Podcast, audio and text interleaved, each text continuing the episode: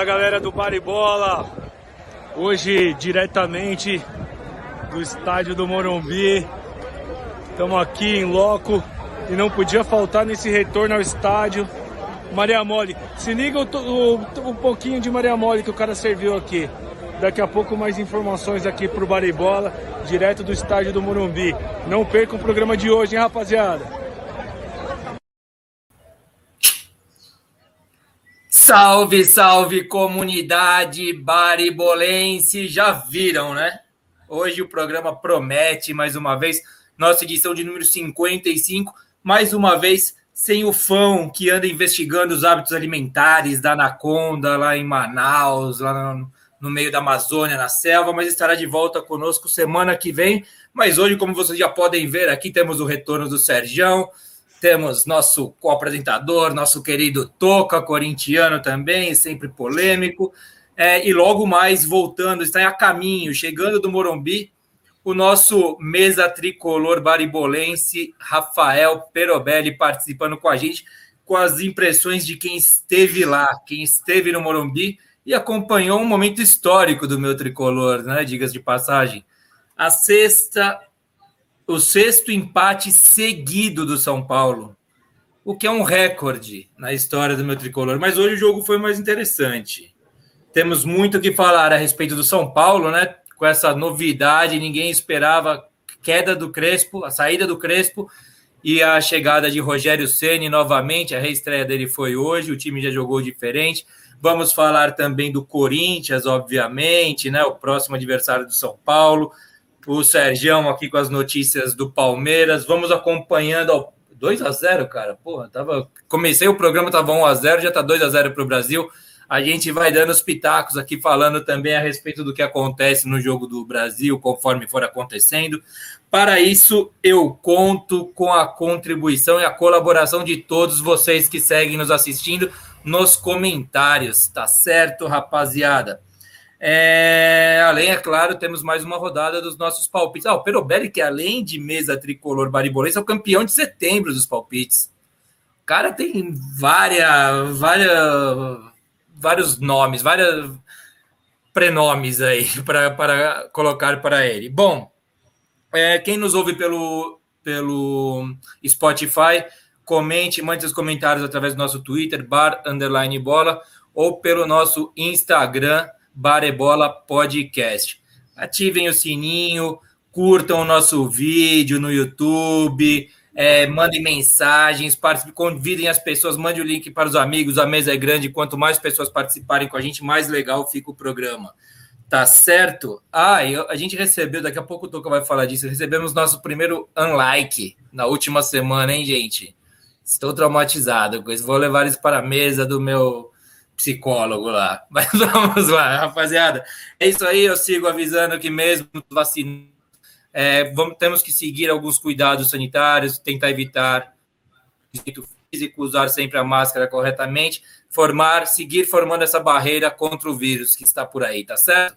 Bom, começar então o programa propriamente dito com o nosso querido Toca corintiano. Seja bem-vindo, companheiro. Entre aí, coloca-se, né? Arraste Boa, Boa noite. noite. Boa noite de novo. Boa noite, Sérgio. Daqui a pouco tá vindo o Perobelli aí. Sabe lá Deus em que estado ele vai chegar. Se vai chegar com o psicológico para fazer esse programa, mas a gente está aqui ansioso aguardando ele. E falar um pouquinho do nosso Coringão, que é choro no domingo, sorriso na, na, na quarta. É a vida do corintiano, né? Um dia. É a vida do, do Raquel e Rutinha, né? Da novela, né? São é, humores bem diferentes. Eu acho que são as fases do próprio Tonho da Lua, que é o Silvinho, né?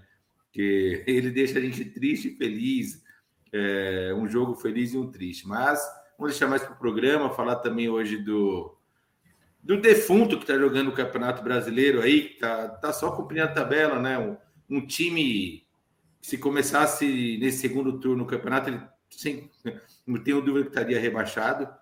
Então vamos ter que falar um pouquinho desse time, que eu acho que você já sabe qual time que eu estou falando. É, falar do clássico hoje, né? São Paulo e Ceará, né? Vamos tocar nesse assunto, como o Genovo falou. Hoje falar um pouco do clássico e dessa sequência, dessa sequência de clássicos e, e jogos duros que o São Paulo teve, né? Os últimos três jogos. E é, não esquecer da seleção brasileira que está jogando. Hoje, pelo visto, vai sapecar, mas é, o último jogo foi, foi duro. Foi um jogo que me deixou um pouco irritado. É, a gente pode falar um pouquinho mais para frente. E é isso aí. Esse eu acho que já falei muito. Muito bem, muito bem, Toca. Bom, é, você está falando de bipolaridade, de gangorra, não sei o que lá, eu nem preciso falar mais nada. Chamaram o nosso querido Sergião, que voltou de uma folga depois de uma viagem, foi relaxar, descansar um pouco, tentar botar o humor em dia. Como está o humor, querido palmeirense, Sergião? Seja bem-vindo, companheiro. Fala, meus amigos, tudo bem? Tá tudo certo. É muito difícil, cara, falar do Palmeiras nessa situação, né? A gente tá indo da, da glória ao pavor, assim, como a gente tá falando de gangorra, né? É bem essa essa essa sensação, porque estão como finalistas de uma Libertadores e com uma campanha de Z4 no, no Campeonato Brasileiro de segundo turno. Então vamos falar um pouquinho disso. Vou falar das minhas impressões sobre, sobre o Palmeiras.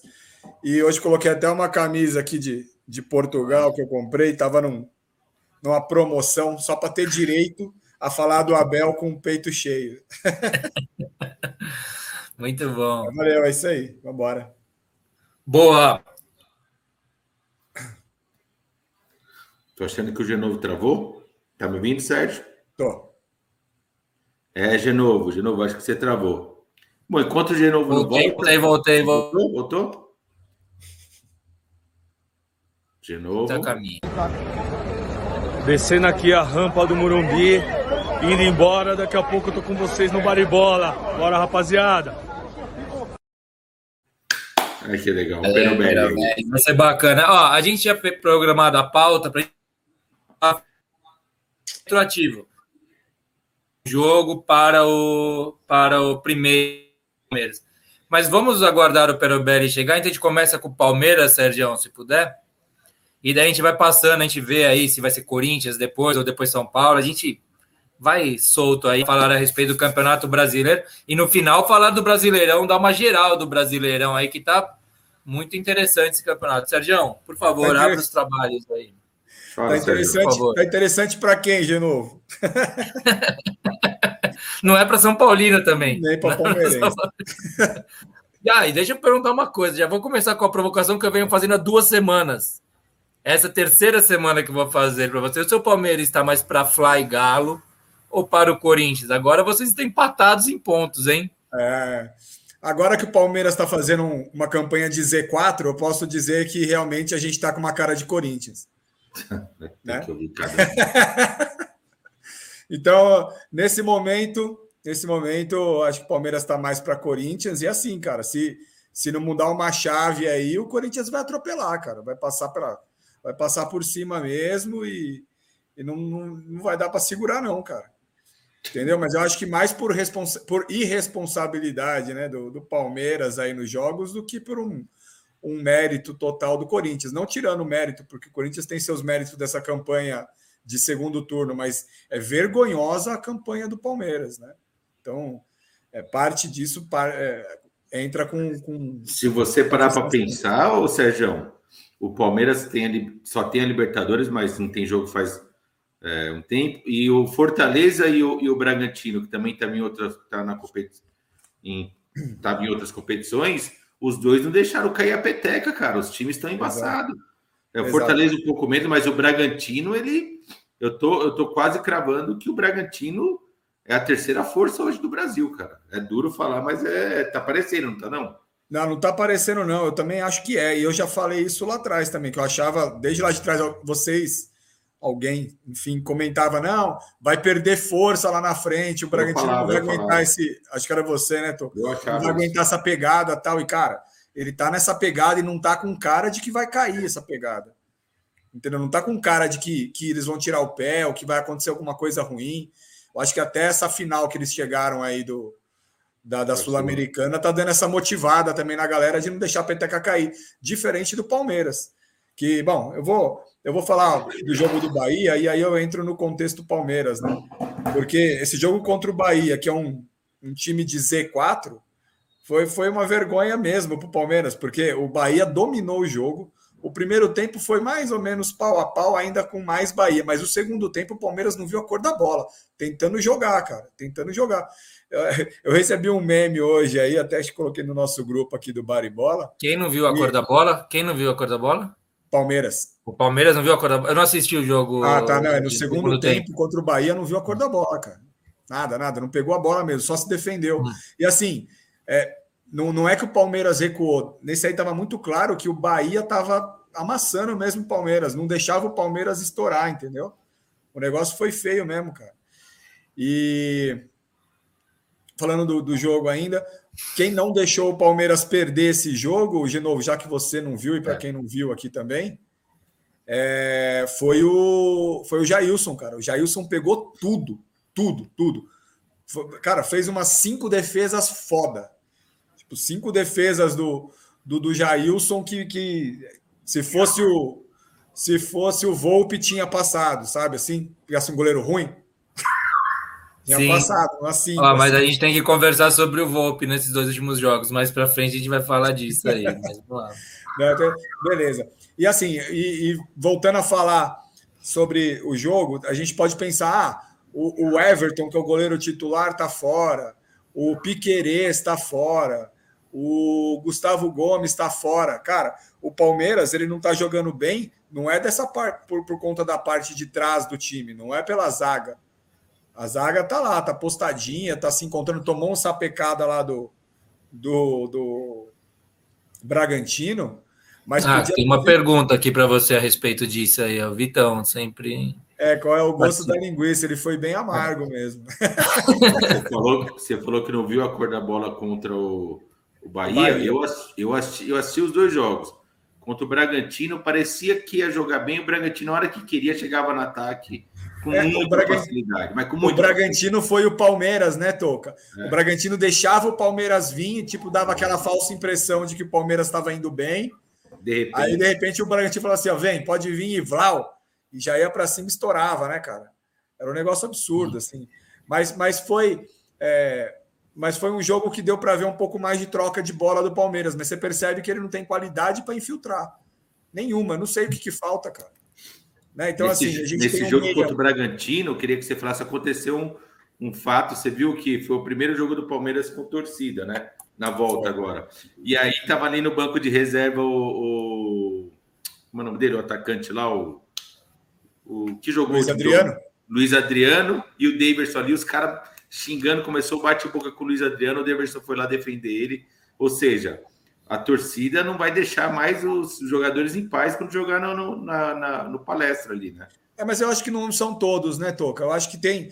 Eu mesmo falo desses dois, né? Eu falo aqui, o Daverson menos, mas do Luiz Adriano eu falo faz muito tempo, cara. Desde quando todo mundo falava que ele jogava bem, eu já comentava que para mim ele não era centroavante para o Palmeiras.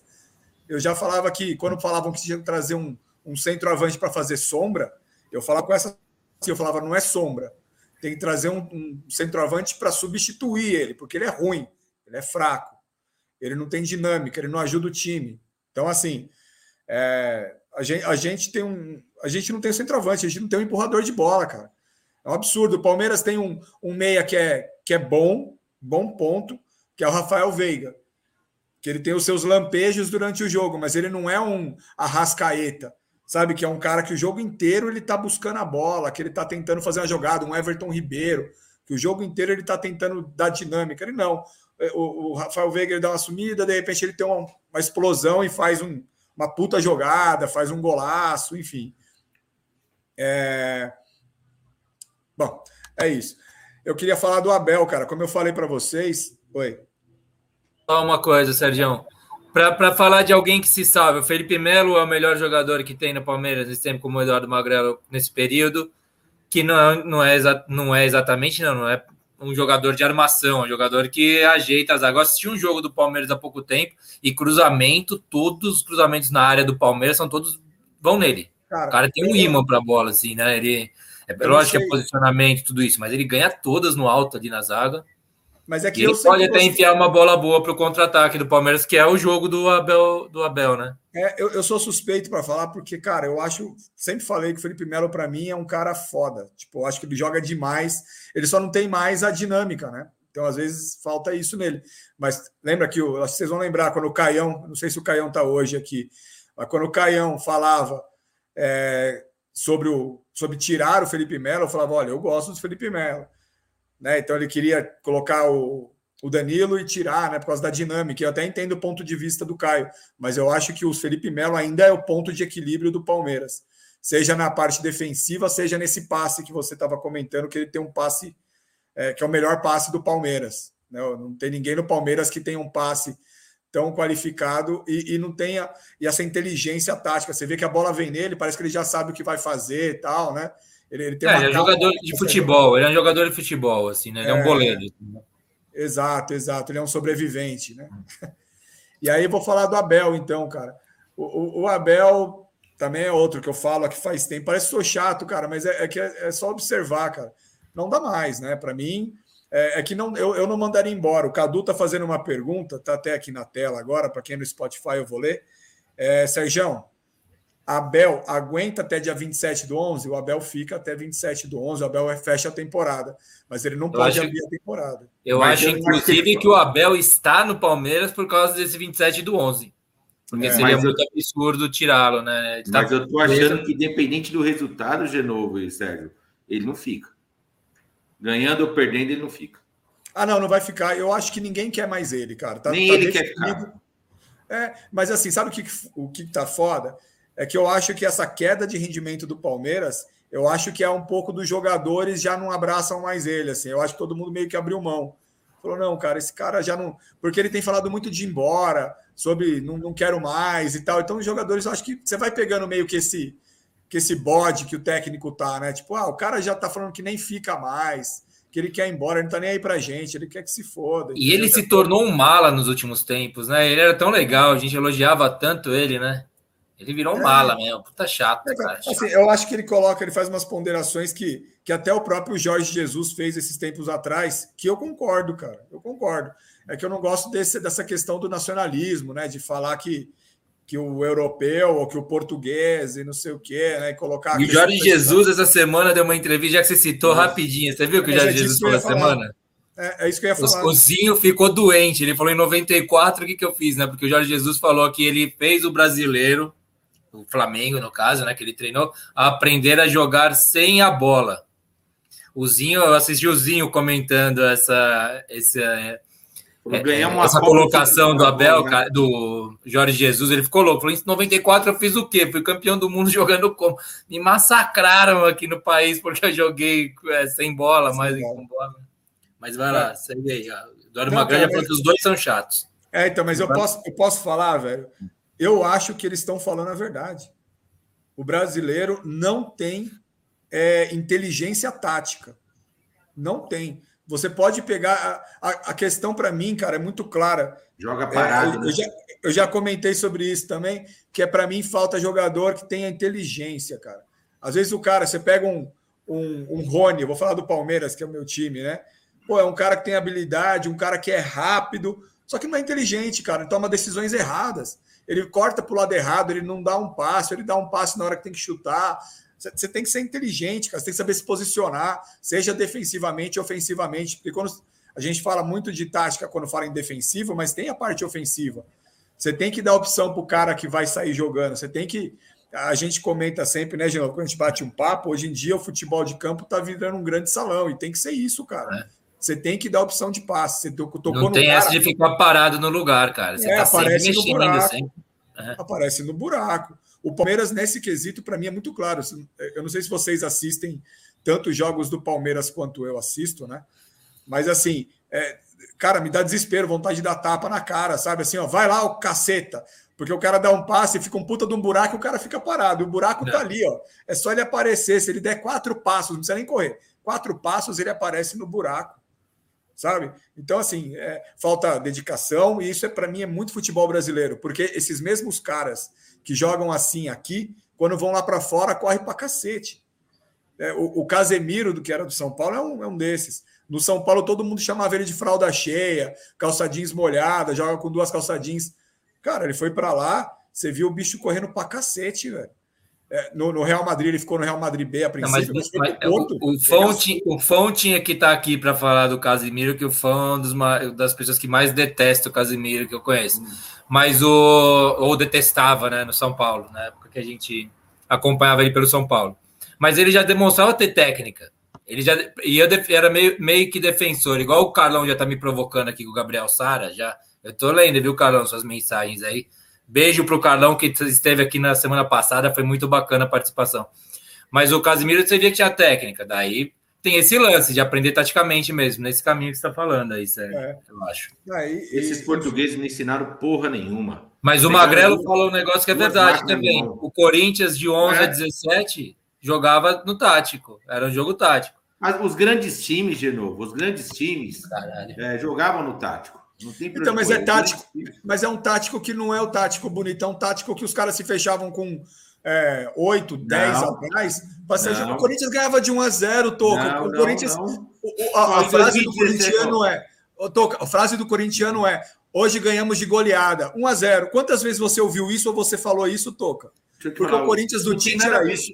O Corinthians do Carilli era isso. Era goleada de 1 a 0 velho. Vou te falar, o Corinthians do Carilli ficou um turno inteiro invicto, os jogadores sem qualidade, só conseguiu chegar onde chegou por causa do tático, jogando sem bola. Não tinha qualidade o time. O time era ruim, se não mas fosse é defensivo. Mas é defensivo. Mas, mas pera um pouquinho, a qualidade do time era defensiva. E o time do Palmeiras? Que tem um jogador bom e joga defensivo. Então, mas, mas o time do Palmeiras, ele tinha. Vai ser falando que nós. Até pouco tempo a gente falava que era o segundo melhor elenco. Claro que o Atlético Mineiro subiu muito, mas era um, um bom elenco, um bom para muito bom elenco, certo? Do Palmeiras. Hoje a gente já duvida um pouco disso pelo futebol que apresenta, cara, não é? De novo, quando eu entrei aqui, antes de eu entrar no programa, eu falava com você que o Palmeiras era um time nota 7. Eu, o Palmeiras ele é, tem isso, isso. três jogadores que, que são dois. Ah, que beleza. É, o Palmeiras tem três jogadores, talvez sejam dois, que são acima de oito, que para mim é, é, o Gustavo Gomes e o Everton, que é o goleiro. O Palmeiras não tem mais nenhum jogador que seja acima de nota 7. Nenhum. Os laterais não são, o outro zagueiro não é, os nossos meia, meio-campos ali. É, talvez eu coloque o Felipe Melo, por isso que falei que talvez sejam três jogadores nota 8 mas os nossos. O lateral esquerdo não é bom? É bom o lateral esquerdo. Eu, lá, eu, não, é? eu não acho que é. Vocês falaram do Piquerez, você chegou a comentar que você acha que talvez ele seja melhor que o Vinha. Eu, eu já é. não achava nem o Vinha acima é, Você não gostava do Vinha, né? Eu é. gosto dos laterais esquerdos do Palmeiras, você que não gosta. É, então, eu já o Jorge tá lá, não tá? O Jorge tá lá, tem potencial, mas por enquanto tá voltando de lesão, né? Vamos falar mas a verdade. Vamos falar a verdade, Sérgio. Vamos falar a verdade do futebol brasileiro. Esse time do Flamengo, esse time do Atlético Mineiro, qualquer time, qualquer seleção que se montar aqui, não se garante que vai conseguir jogar dois anos no mesmo nível, três anos, porque é o seguinte: tem muita variável no futebol brasileiro. Primeiro, que o futebol brasileiro, para o jogador novo, habilidoso, é um futebol de passagem que ele já está pensando em outro, outro, outro campeonato, lá na Europa ou em outro lugar. E o cara velho já está pensando na farra. Então já não é fácil motivar esses caras. Aí você fala assim: ah, um ano, dois anos, até dois anos, consegue? Consegue mas é muito difícil. Tem que ficar trazendo gente para competir no elenco. Ou seja, se o Palmeiras traz cinco caras novos é, para disputar a vaga de titular, talvez fazia os que estavam lá não se acomodarem. Então é, é, é uma coisa que vai se retroalimentando. É, o Flamengo, querendo ou não, ano passado, perdeu um pouco da motivação. Ganhou ano retrasado, no ano passado perdeu. É, eu até brincava, falo, puto, o Rogério Senna é ruim. O Rogério Senna não é um dos maiores motivadores de grupo. Só que assim, você pegar um grupo que já foi campeão de tudo e conseguir motivar esse grupo, é muito difícil. E mesmo assim, nos trancos e barrancos, com o time jogando mal, que o Flamengo não ganhou o título, o, o Inter perdeu o título, é, o Flamengo conseguiu ser campeão com o Rogério Ceni brasileiro. Falar, ah, não fez nada, fez, é campeão. Aí vem um português falar, eu queria ver esse português ficar aqui dois, três anos, ganhando tudo em três anos. Se ficasse com o mesmo time ganhando tudo, aí eu falo, ó, Taticamente, esse cara é um monstro. Ele mudou o futebol. O futebol brasileiro é assim, cara. O Fernando Didi estava com São Paulo ano passado, a gente elogiando. Ou era um português, estava treinando São Paulo. Ou tinha um monte de figurão São Paulo. Não tinha, cara. Tava jogando mais bonito, tava jogando muito bonito. De repente, os caras se emburram, fica com raiva de alguma coisa, alguém atrasa um salário, ou um dirigente fala alguma coisa, os caras fazem um com chave interna e acaba com tudo. E é difícil. Ô, ô Toca, ô, Toca eu, eu, não sei se você entendeu o meu comentário, assim, mas eu estou criticando o, não, o Abel. Sim, tá? sim, eu estou criticando eu tô, eu tô junto, é, eu estou junto com o Fernando Brito aqui. Se o, de novo, se você puder colocar aqui o comentário das 10 e 12, isso. O Fernando Brito coloca aqui, ó, Palmeiras é mal treinado, verdade seja dita. E logo abaixo, o Magrelo já fala, boa, Fernando. E eu tô com eles. Para mim, o Palmeiras é mal treinado. O Palmeiras tem um técnico que está abaixo do que é o, o, elenco dele. E olha que o elenco é nota 7. e, e, assim, só para dar uma sequência aqui na nossa pauta, né, para não estender muito, o, a Leila já colocou, já falou que vai contratar de quatro a seis jogadores titulares para o ano que vem. Ela é eleita, já garantiu que traz de quatro a seis. Dentre os nomes, um deles está jogando hoje aqui no Uruguai, Edson Cavani. Ela comentou sobre esse nome.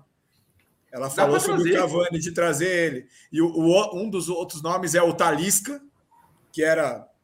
Eu esqueci, acho que era do. do Talisca do Bahia. Puta, joga bola esse moleque. Era do Bahia, saiu do Bahia, e... não, não, lembro direito para onde ele foi. Acho que foi para aquele Oriente Médio lá. Não, Oriente Médio não. Rússia, talvez, algum lugar assim. Pode ser. Leste europeu. Mas esse cara é bola, cara. Eu e gosto o, dele. E o outro, um outro nome que eu lembro que ela falou foi um lateral direito da, Puta, eu não lembro se é do, do Penharol, enfim, é um, é um cara que o Palmeiras já quis. É só o cara daqui do, da América do Sul. É só o jogador da América do Sul que joga lá fora. É. O sul-americano. Exato, exato. Quer, quer trazer mais de quatro a seis titulares. Aí eu acho que começa a falar uma língua melhor, porque é o que eu falei. Com um time nota 7 no titular, você não vai conseguir nada. Não vai conseguir nada. E, bom, o, o, Toca falou sobre o Inter aí no meio do comentário dele. Já vou falar sobre Palmeiras e Inter, é o próximo jogo. É um jogo em casa. O Palmeiras não ganha sete jogos e o Inter não perde. Acho que, se não me engano, ele tem cinco vitórias seguidas nos últimos cinco jogos. Até outro dia era mó babo o Inter, agora que, agora que apertou. Agora resolveu jogar e vamos pegar eles. Não, o Inter, o Inter, na verdade, ele ganhou três, empatou um e, e perdeu outro últimos ah, é? Eu tinha ouvido alguma coisa hoje no jogo Quem não aberto, perde é o Atlético Mineiro e o Flamengo que não perde. Tá. Nos últimos jogos. Eu, eu, e o São Paulo também não perdeu nos últimos cinco jogos. Empatou seis, né? É, empatou seis. Então, e aí o Palmeiras pega o Inter agora na próxima rodada e vamos ver o que acontece, cara. Um Inter motivado com o centroavante lá, Yuri Aberto, que tá metendo o gol direto. E, bom, é, rapidinho, eu queria só parar de falar. Vamos colocar o Perobelli aí para. Já vou, já vou adicionar ele aqui na sala. Só dar as boas-vindas para o nosso é, repórter de campo, nosso correspondente no Morumbi. Foi lá assistir um dia histórico para o nosso tricolor. Seja bem-vindo, meu querido Perobelli. Campeão dos palpites. Campeão dos palpites. Ó, eu, só, eu vou aproveitar antes de passar a bola para você, ó, que o Daniel Rocha tá falando aqui, ó.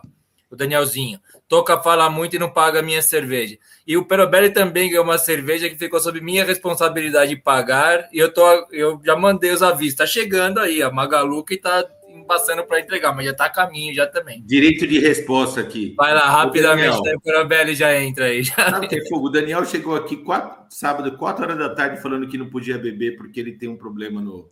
Ele deu uma trombose, né? Deu um problema aí. Ele não pode beber, ele chegou 4 horas da tarde e foi embora 2 horas da manhã aqui. Tomou umas 6, 7 caixinhas e tem a paixão de falar de caixinha de cerveja. Quem me deve é você, seu safado. Sábado que vem eu quero que você venha aqui em casa e traga duas caixinhas. Ó, vou passar então já para o Perobelli. O Perobelli, a gente está encerrando o assunto Palmeiras aqui com o Sergião. Daí daqui a pouco a gente já vai entrar no assunto tricolor, o que você viu por. Fala aí, Sérgio.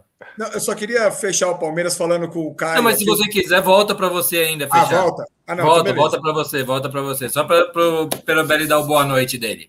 Bom, deixa eu chegar. Cheguei aqui, puta que correria para conseguir chegar. Eu, tava, eu saí do estádio correndo, peguei um dogão que eu tava morrendo de fome, uma cerveja, corri para o carro. No meio do caminho, chegando em casa, eu lembrei que eu tinha que pegar meu cachorro na casa da minha sogra, porque minha esposa tá viajando.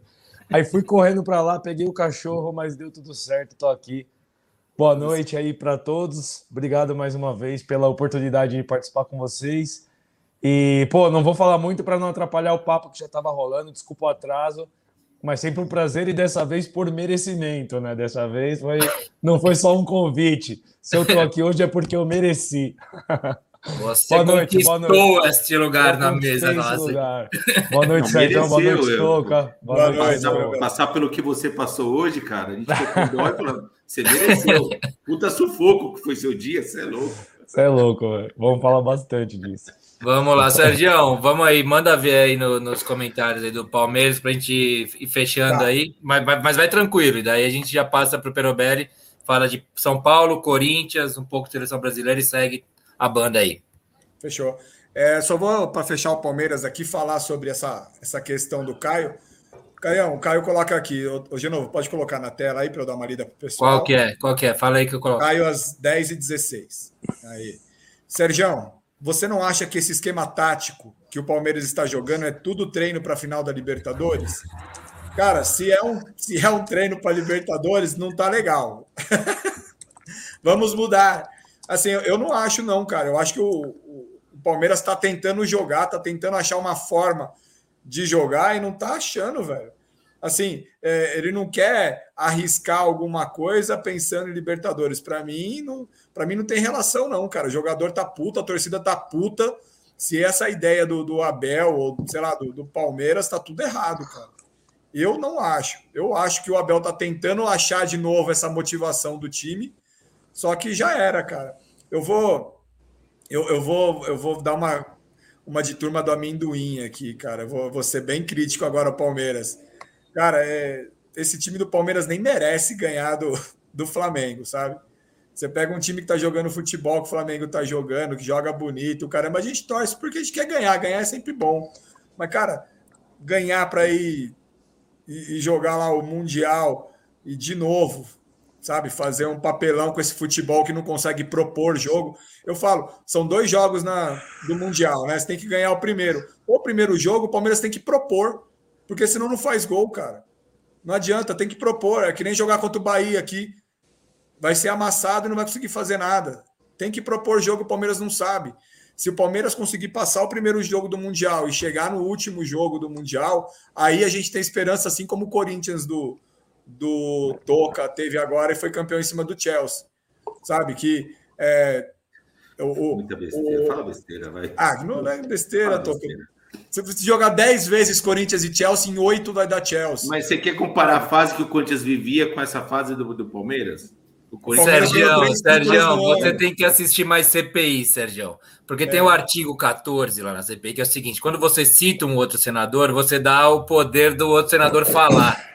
Senão ele tem que ficar te ouvindo só. E você tá fazendo isso com o Toca toda hora. Você cita Sim. o nome do Toca, o Toca já quer, por natureza, empurrar o assunto Corinthians no meio do... Acho que até para encerrar esse, o Palmeiras. Eu sei que o Palmeiras está indignado, mas aí você, como palmeirense, que conhece seu, seu clube, qual que seria a solução rápida e imediata? Existe a solução? O que poderia fazer? A diretoria chegar e mandar os dois embora, mandar o Abel embora, trazer um jogador urgente? Sabe que eu estava pensando nisso, cara? Existe um prazo que tem, o jogador tem que ter um prazo inscrito no time para poder ter direito de jogar o Mundial. Eu estava vendo que a final do Mundial vai ser em fevereiro. Não vai fechar esse ano, vai ser em fevereiro, cara. Então, assim, a Leila vai ser eleita em dezembro, tem dois meses para contratar, cara. Se ela catar e, e, contratar pelo menos uns dois, três jogadores, eu vejo um, um futuro. Mas primeiro vai ter que passar com esse time do Palmeiras pelo Flamengo, que é um time que, que propõe o jogo o tempo inteiro e que amassa todo o time, cara.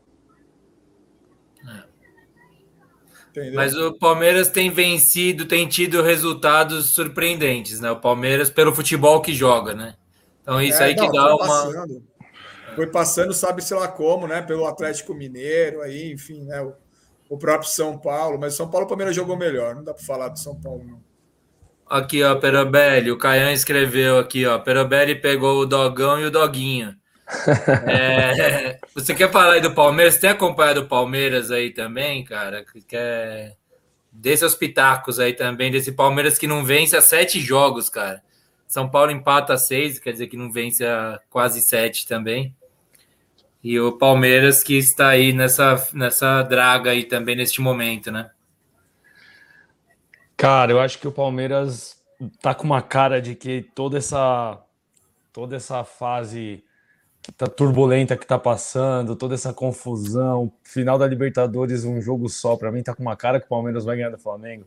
Flamengo chegando favoritaço, todo, todo mundo, casa de aposta, bombando. Então, eu tava pensando em casa de aposta quando você tava falando. É, o negócio tá com.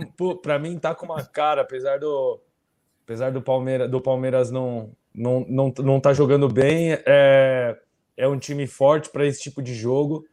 É, você, é só você ver na, na. O Abel chegou ano passado, ganhou a Copa do Brasil, ganhou a Libertadores, depois perdeu na aquelas Copas de para o Flamengo, perdeu nos pênaltis para o Defensa e Justiça, mas aí também é. é... Ressaca. Detalhe demais, né? Muito no é, detalhe. Muito na... Eu acho que um jogo só tudo pode acontecer. Então, se eu, se eu fosse palmeirense, estaria preocupado pelo que o time está mostrando em campo, mas pelo histórico recente do time, eu acho que. Eu não sei, não. não, não confesso que eu não tenho. O, o São Paulo já anda me desgastando muito, e eu confesso de verdade que eu não tenho assistido muito o jogo do, dos rivais. Vejo depois, acompanho um pouco do que está rolando no, no, nos programas de esporte, vejo a galera metendo pau no Abel, o Abel cutucando a imprensa. Não sei, cara, eu fico imaginando a cara dos jornalistas se o Palmeiras ganhar, eles vão ter que aguentar o Abel. Nossa vai, senhora, o vizinho, vai, né? Até o vizinho dele Agora são quatro jornalistas o problema. Quatro é, jornalistas. É, agora são quatro, quatro né? São quatro. quatro jornalistas. Quatro. Vocês sabem quem são dar... esses quatro? Um eu acho que é o Mauro César, né? Porque... Será que algum é de nós? Será que algum é aqui dessa mesa aqui? Será que o Sérgio tá nessa aí, cara? Tá ah, eu sou o vizinho. Sérgio é o vizinho dele. Eu sou vizinho. O, o Magrelo colocou aqui, ó, mata-mata, jogou com regulamento. Então, foda é isso, Magrelo. O próximo jogo é só mata. Tipo, não tem opção, entendeu? Então, é foda. Tem, você tem que ganhar o jogo, cara. Você tem que ganhar o jogo. Como é que ganha o jogo sem fazer os pênaltis? Tem que nada. os pênaltis, treina pênalti. O, o, Palmeiras tem uma habilidade, vai ser uma provocação minha aqui, que é transformar o jogo num jogo feio. E isso prejudica o Flamengo. O, o Palmeiras consegue. É difícil, numa boa, que sem querer ser anti-Palmeiras aqui, eu não assisti o jogo do Palmeiras, eu comecei a assistir o último. Eu falei, ah, meu, por que, que eu tô fazendo comigo mesmo? Vou dormir, cara, tenho programa cedo para fazer outras coisas, não dá.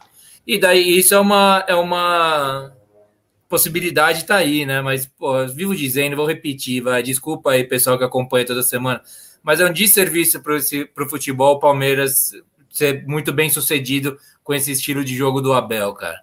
A e o Fernando Brito diz aqui, ó, o Fernando Brito ele é irônico e ele é engraçado, eu saco as piadas dele, que se der a honra e estará aqui no dia 18 de novembro com a gente, se nos der essa honra, ao lado do Vitão, para o pré-jogo entre Bragantino, ou RB, como o Vitão gosta de falar, e o Furacão, né? Eles estarão aqui com a gente, se derem essa honra para nós. Posso Fala discordar de você, não vem, Ele já completa aqui, do Flá que eu tô falando. Bom, vai lá, Sérgio. Finaliza, encerra aí esse esse negócio. Eu só, eu só queria discordar ah. o, o, que você falou do de serviço, né? Mas eu acho que o, os últimos jogos realmente do Palmeiras, pelo que eu tenho acompanhado aí, têm sido muito ruins. Mas eu acho que essa Libertadores, se o Palmeiras ganhar do Flamengo, ela vai ter um gosto mais especial ainda que a passada, porque nada, nada, o Palmeiras eliminou o São Paulo, que por mais que o time do Palmeiras é, é muito melhor que o do São Paulo, é um, um duelo que o Palmeiras não tinha, não, não, não tem muita sorte historicamente em mata-mata contra o São Paulo. Depois eliminou o Atlético Mineiro na, na, na, semifinal. E aí, se ganhar do Flamengo na final, acho que vai ter um peso aí. É, não, animal. Acho que não dá para falar também que não tem mérito no, não, no trabalho, por mais que o estilo de jogo não seja, não seja bonito, né? É um time que, se ganhar essa Libertadores, vai ser uma Libertadores de peso para o Palmeiras por esse histórico aí. Não quero que ganhe, obviamente, por mais que também não seja nada agradável imaginar o Flamengo campeão, mas a rivalidade local é maior, com certeza. Então, se tivesse que, que escolher, eu prefiro que o Flamengo ganhe. Mas eu não sei não, cara. Tô preocupado. Acho que eu não vou assistir esse jogo, não. Minha, a vida já tá muito difícil pra gente.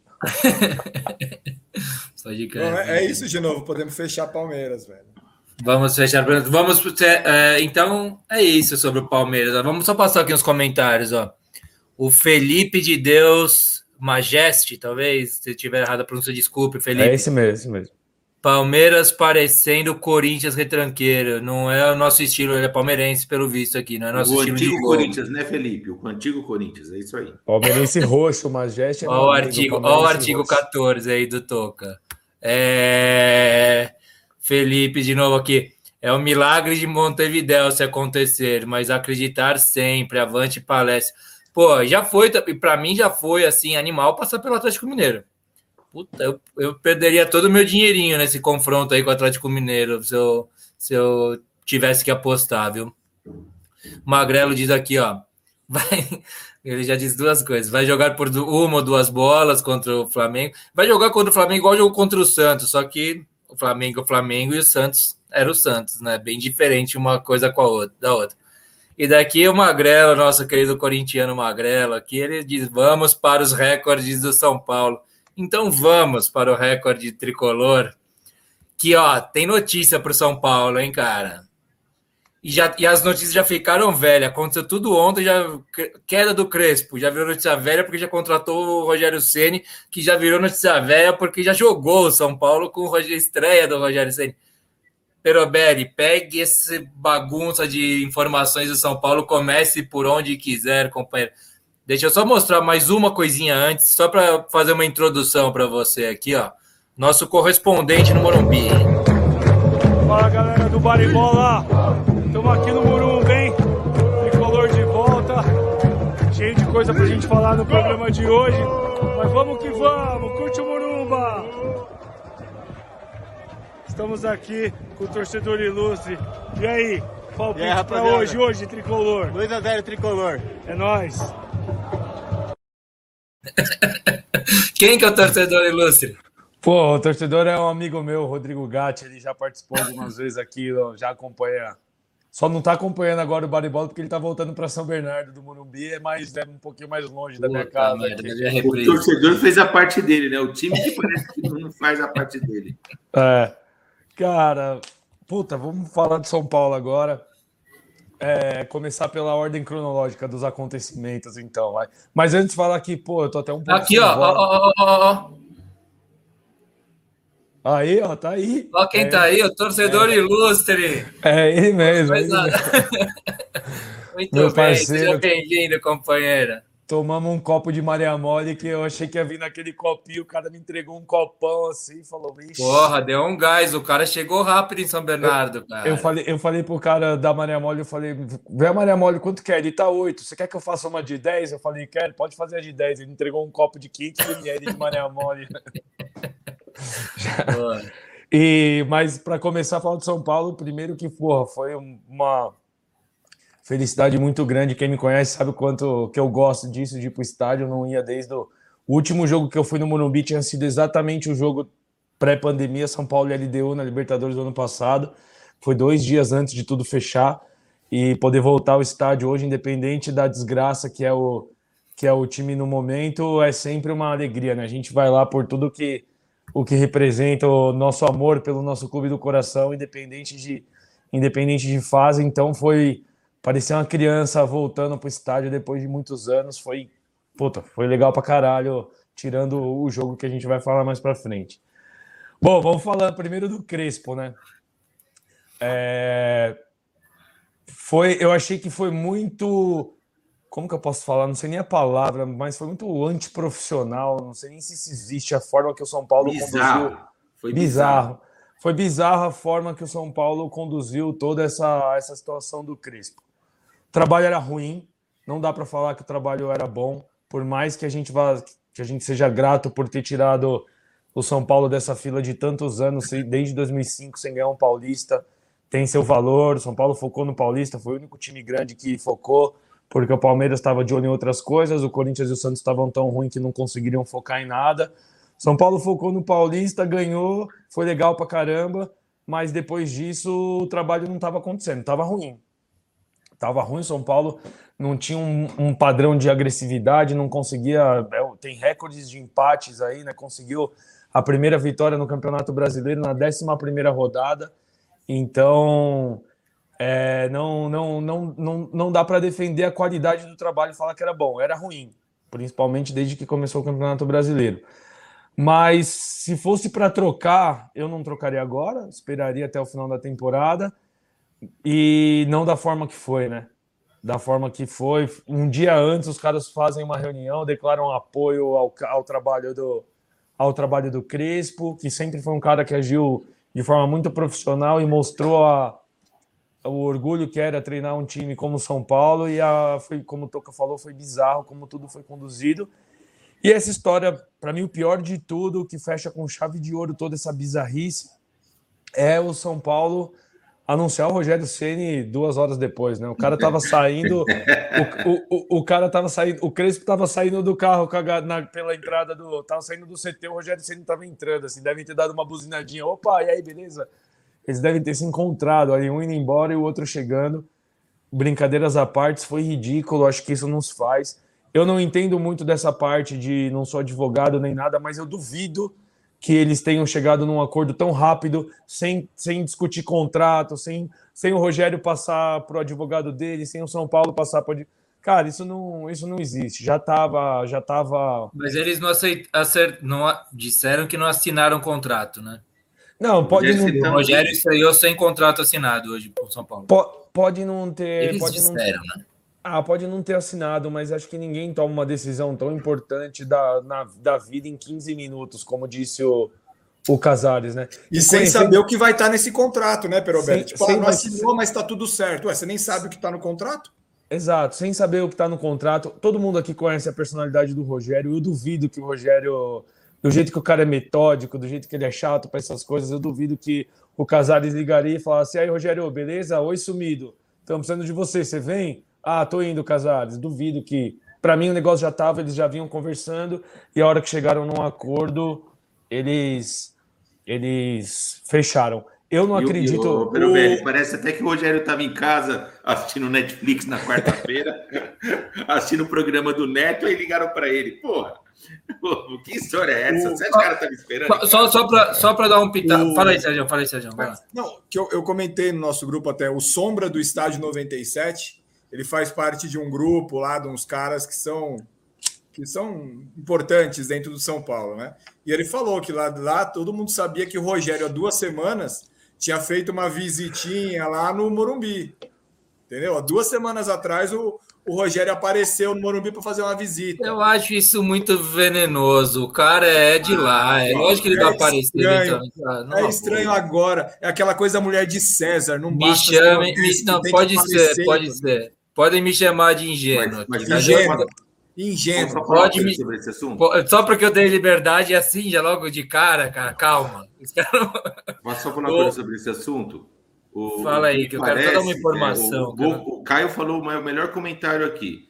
Independente, eu, eu, sou, eu falei isso no grupo. Se eu sou o Corinthians, para dispensar o Silvinho, que o Genô falou, ah, é, o Silvinho também se perder, qual é o risco? Os, os, os, o Abel também, quando dispensaram o, o Crespo. Eu falei, olha, se eu fosse o Corinthians hoje, do jeito que está o cenário de futebol dos técnicos, eu antes de dispensar o, o Silvinho, eu já tinha um plano na agulha, já, já teria conversado com o técnico. Não sei se é antiético ou não, mas eu pelo menos teria conversado. A pergunta é: o São Paulo fez a parte dele. Será que o, o Ceni não foi antiético? Aí eu acho que aí eu jogo pro Ceni. Deixa eu falar uma coisa. Eu quero, eu quero pontuar algumas coisas que, do que o Perobelli falou também, mas vou começar por você falando que esse é o melhor comentário que o Caio está colocando, né? Rogério antiético, como sempre. O, o, o, Caio, você sabe que agora você não está falando na mesa de bar essas coisas. Daí você fala, desde a época que mandou o Zagallo raspar a cabeça e passar o fax forjado para o Arsenal. Bem, você sabe que você pode ser processado por isso, porque agora você está no ar aqui, seu comentário. Viu? Você pode ser processado por isso para, para começar aqui. Não é aquelas conversas que eu ouço o Caio falar há 20 anos que eu ouço o Caio falar isso. Inclusive, o Caio fez a história do São Paulo, que eu passei anos ouvindo o Caio falar assim: é, o Rogério faz gol, tudo bem, mas nunca ganhou nada. Quando o Caio começou a falar isso, São Paulo foi campeão da Libertadores, campeão mundial, tricampeão brasileiro. Então, foi de grande ajuda aí para nossa para o, o mito aí tricolor. Bom, mas a respeito da, da saída do Crespo, Perobelli, que você falou, hoje as notícias, acho que você não conseguiu acompanhar, porque estão apurando agora como é que se deu, né, essa saída toda do Crespo, porque foi tudo muito rápido e atropelado mesmo, muito estranho. Entendo a desconfiança, entendo o, o Sergião levantar essa história aí que o Sombra Ingênuo. falou aí. Hã? Ingênuo. Ingênuo, ingênuo, tá bom. E o, mas o, a, a, o, que, o que o Eduardo Afonso, da ESPN, que é setorista do, do São Paulo, levantou hoje, que a história foi a seguinte: o São Paulo não pretendia demitir o Crespo. Não tinha, não, não tava, já, já tinha feito uma reunião semana passada cobrando tudo isso, mas foi o Crespo quem chamou a reunião com a diretoria de São Paulo ontem para falar e na conversa eles chegaram de fato, porque tem essa paia agora com essa nova regra aí da, do comum acordo, né?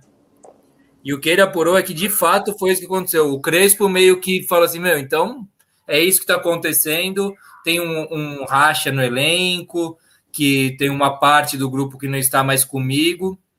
E daí chegaram a uma conclusão em comum acordo, né? Que isso aí eu acho mais irônico de tudo, dele sair.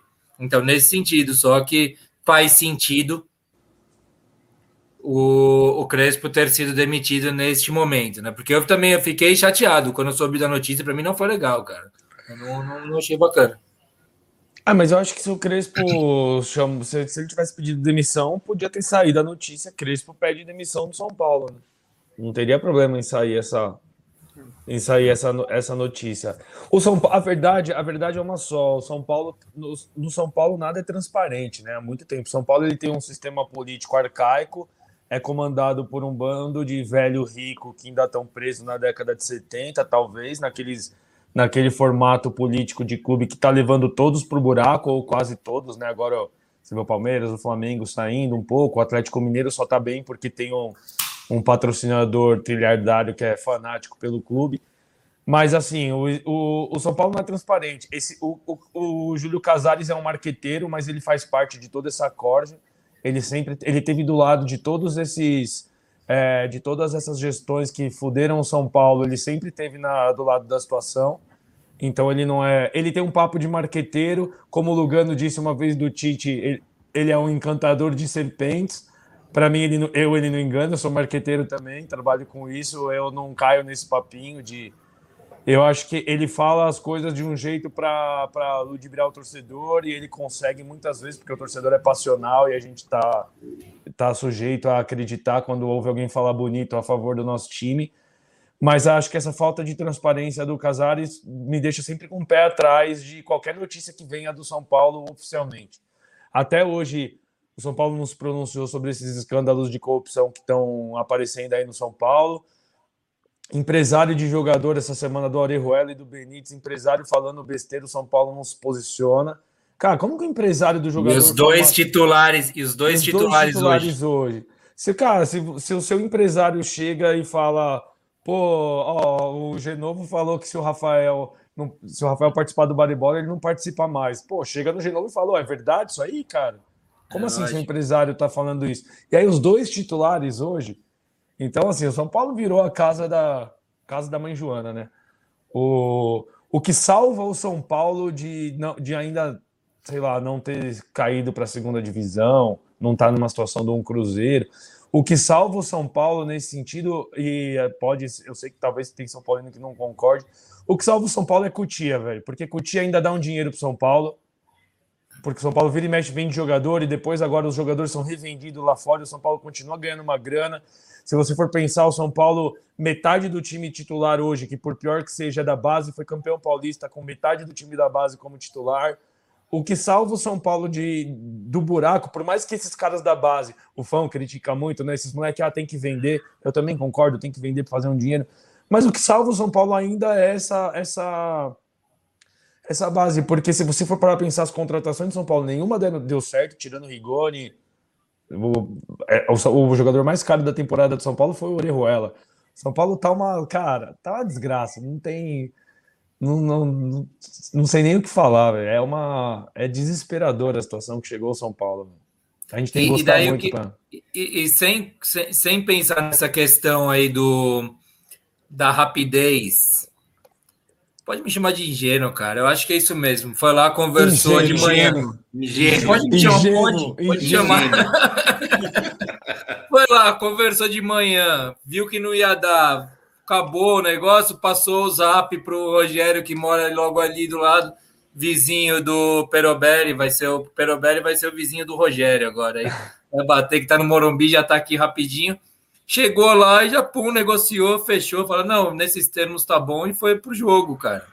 Bem, mas o que, que você achou do, de ser o Rogério escolhido sem deixando para lá essa questão aí do, da, do, da rapidez aí, vai. Se houve crocodilagem ou não. E tem também uma outra questão que tem um monte de gente alertando agora. O Magrelo já tinha dito, e o e agora tem o André aqui dizendo dos quatro dos, das quatro milhas que sobram aí que fica para o Crespo, né? De multa. Que também não é certeza que vai ter que pagar esse valor para ser negociado e ser mais bem. Vamos lá. Ah, isso é uma. Os, os, times que têm uma má gestão, eles acabam sofrendo muito com isso, né? Se você for pegar aí São Paulo, Corinthians, Palmeiras, eu não sei como que tá nesse, nesse momento. A quantidade de jogador que os caras continuam pagando parte de salário e negociando dívida.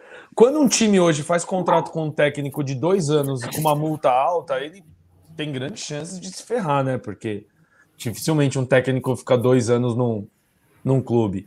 E o São Paulo, cara, fez a cagada, tá rasgando dinheiro com o Daniel Alves. A gente nem vai voltar nesse assunto, mas já foi muito pior. Agora, com a rescisão o do. Pilantra do Vitor tá falando, Daniel Alves, aí que tá sem clube, é. pode ser uma boa oportunidade, mas é. maldade do Vitão mandando aí pra gente. Pode ser uma boa oportunidade. Eu acho que. é, eu recebi hoje num grupo de WhatsApp, eu não vou lembrar agora, não vou procurar. É tipo, sei lá, 75% do prêmio que o São Paulo ganhou em dinheiro pelo título do Campeonato Paulista vai para a multa do Crespo. É um negócio assim. É... E o Rogério que chega, quando saiu também ganhou isso, é... né? Mais é... que isso. Cinco milhas, né? É. Agora, sobre a sua pergunta, é, tirando todo esse contexto da, da, de toda essa situação, eu acho que dos nomes disponíveis no mercado nacional, eu não acho dos piores. Não acho de verdade. Eu prefiro, eu ainda prefiro, por mais que o Rogério tenha muito a mostrar ainda, se provar como técnico, eu prefiro ele que Abel Braga. Chegou a se falar de Mano Menezes. Que não, esses não. caras, esses caras, esses, esses caras que estão aí no mercado, dos nomes nacionais, eu prefiro, eu acho que o Rogério é um dos menos piores para apostar. No, nomes internacionais, eu confesso que eu não, não tenho conhecimento suficiente para falar de quem de quem deveria trazer. Quando o São Paulo trouxe o, o Crespo, não tinha noção se era bom ou não. Quando o Palmeiras trouxe o Abel, não tinha noção. É, ouvi, eu vejo alguma outra coisa de técnico bom estrangeiro, mas eu não acompanho a fundo para cravar um nome. Então, dos nomes no, do Brasil, eu acho que o Rogério Ceni é um dos menos piores. E eu acho que existe um pouco de injustiça pela fama de chato, de mala do Rogério, que só São Paulino gosta dele, não tem jeito. Porque é impossível também, como jogador, é impossível alguém falar, algum São Paulino falar mal do Rogério, é, como defendendo a camisa do São Paulo embaixo do gol, falar mal dele é a mesma coisa que falar que a terra é plana, não faz sentido. O... Eu acho que tem um pouco de injustiça por essa fama dele. No Flamengo, ele foi muito cobrado, mas as pessoas esquecem que no título do ano passado, apesar de ter perdido o último jogo do São Paulo, nessa arrancada do Flamengo, nos últimos 10 jogos ele ganhou 7, empatou 2 e só perdeu aquele último do São Paulo. Então, falar que ele ganhou o título só porque estava lá, que um Cone também teria ganho aquele título, eu acho um pouco de injustiça. Mas acho que ele tem problemas de ego, que ele acaba entrando em conflito com, com esse, igual aconteceu no time do Flamengo. Ele não soube lidar com um time tão estrelado. O Renato Gaúcho, que nem é um, um Einstein da, te, da tática, chegou e botou o time do Flamengo para jogar. O Rogério não conseguiu. Mas no Fortaleza o Rogério foi bem pra caramba. Óbvio que é diferente treinar Fortaleza do que Flamengo, São Paulo e outros, e outros times. Mas dá, acho que é uma aposta válida. Como eu falei, já estou ficando repetitivo, mas dos nomes disponíveis brasileiros, eu acho que é um dos menos piores aí para arriscar. Mas a questão do ego do Rogério Ceni, que não é pequeno mesmo, né? Não, não cabe dentro dele muito. É diferente num time que tinha ganhado tudo, que é o Flamengo, num time que está aí com a moral baixa. O São Paulo está com a moral baixa e esse é o cara que tem a maior, a maior moral no São Paulo, né? Nos últimos tempos, pelo menos. Eu sou, eu confesso, sou mais fã do Raí. Para mim, o meu ídolo do São Paulo é o Raí. Mas mesmo assim, o Rogério seria o maior nome da história do São Paulo, em títulos, em conquistas, em tudo, né? Em é, parte, postura, em amor ao clube. Parte, parte da torcida do São Paulo ela está um pouco de cabeça quente com, com, com, a questão do Rogério por conta do que eu acabei de receber aqui. É, o Rogério fez, disse um, uma frase quando virou treinador do Flamengo que pegou muito o São Paulino de. Você recebeu aí agora, cara pálida? É, não tá então, tá na pauta, na sua pauta, não tá não? Não tava, não li. eu não li a parte do São Paulo. então, você, é. você quer ler então, de novo? Não, vai lá, não tô com a pauta aberta aqui agora. Desculpa. Vai aí. É que eu recebi com fotinho e tudo, olha que bonito. Tá, tá bom. então, o é. Rogério Ceni quando chegou no, no Flamengo, ele disse o seguinte: eu trabalhei no São Paulo durante tantos anos, mas lá é uma atmosfera diferente. Ser Flamengo é, ser Flamengo você vê que é uma razão de vida. É. Então, pegou um pouco o São Paulo é, de caça curta, assim, né? É que na verdade não foi isso que estava de fato na pauta, mas é nesse sentido, porque eu botei uma nota da. Uma, a, independente, né? A Independente botou uma nota pública. Que eu leio aqui para vocês. Volta Rogério, antes do Rogério assinar. Ah, que eles fizeram no lugar do o que você está mostrando é um meme que eles colocaram no lugar de onde estava a frase do Crespo, do né? Crespo. No vestiário de São Paulo. Exato, exato. E apagaram bem rápido, por sinal, né? Uma apagaram, mas é, mais uma dessas histórias aí, né? Que apagaram, mas disseram que vão colocar em outro lugar, lugar das é. frases lá no Morumbi. Parece que apagaram ontem também, né? Depois Bem, eu quero falar sobre, essa, sobre isso aí. Você quer, quer falar da frase ou quer falar do, da nota da Independente? Não, da nota da Independente. Eu vou ler aqui então. Leia. Aspas para a torcida independente do São Paulo. Volta Rogério. Ó, saiu um gol do Brasil, mais um, cara. Os caras estavam falando que o Brasil estava sobrando mesmo, parece que é do Rafinho o gol. Tá aqui não, aqui tá dois. Aqui tá dois. 3x0, Rafinha. É, tô dando spoiler aí pra vocês. Vai sair um gol do Brasil. Saibam disso, rapaziada. Só o Gabriel é... que não acerta o gol aí, mas de resto. Eu não entendi de quem foi o gol ainda. Meu, mas tá parecendo uma várzea esse jogo aí. Rafinha. Tá sobrando muito, tocando tá, eu, bola. Eu tô assistindo de novo. Eu tô assistindo ah. pra, pra depois comentar um pouquinho ele aqui. Ô, ô Toca, rapidinho, só tá pra dar uma cornetada em você. Vai. Esse é aquele cara que você falou, Rafinha, joga nada. Não falei aí, nada disso. dois hoje. Não falei isso. Eu vou ter que colocar aqui, isso. toca. Não, pode pegar aí, coloca aí. Rapaziada, não, vai lá. Desculpa, vai lá. desculpa de novo. Não, sem problema, mas é só, só uma coisa que eu tô pensando comigo, mesmo pensando em voz alta. A gente tá estourando o tempo direto desse programa aqui, indo para duas horas e tanto, a gente tá ficando meio largado. E o Sérgio, que puxa minha orelha, não tem puxado a orelha mesmo. Não tem, tô Bem, quieto. eu vou ler qual é a nota da Independente.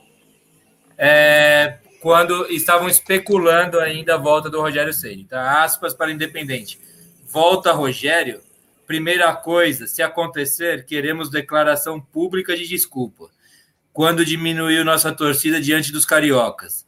Não adiantou puxar o saco, mito. Volta, é, agora volta ídolo? Ídolo foi o jogador. O técnico ainda é zero história e deve pedido de perdão. Se chegar, só, assu é, só assume se é, conversar com a torcida antes. Essa é a nota, uma, um trecho da nota que Independente soltou. Peroberi, por gentileza. Ah, eu falo para a torcida independente a mesma coisa que a gente estava falando para você, ingênua. oh, oh, cara, eu não concordo com a torcida independente, mas é, não... não, mas nesse sentido, porque assim, vamos pensar, o Rogério, como eu falei, como jogador enquanto ele teve no São Paulo, com algum, obviamente, teve fases ruins, mas ele foi é um dos, se não o maior, é difícil falar o cravar o maior, mas um dos maiores ídolos da história do São Paulo como jogador.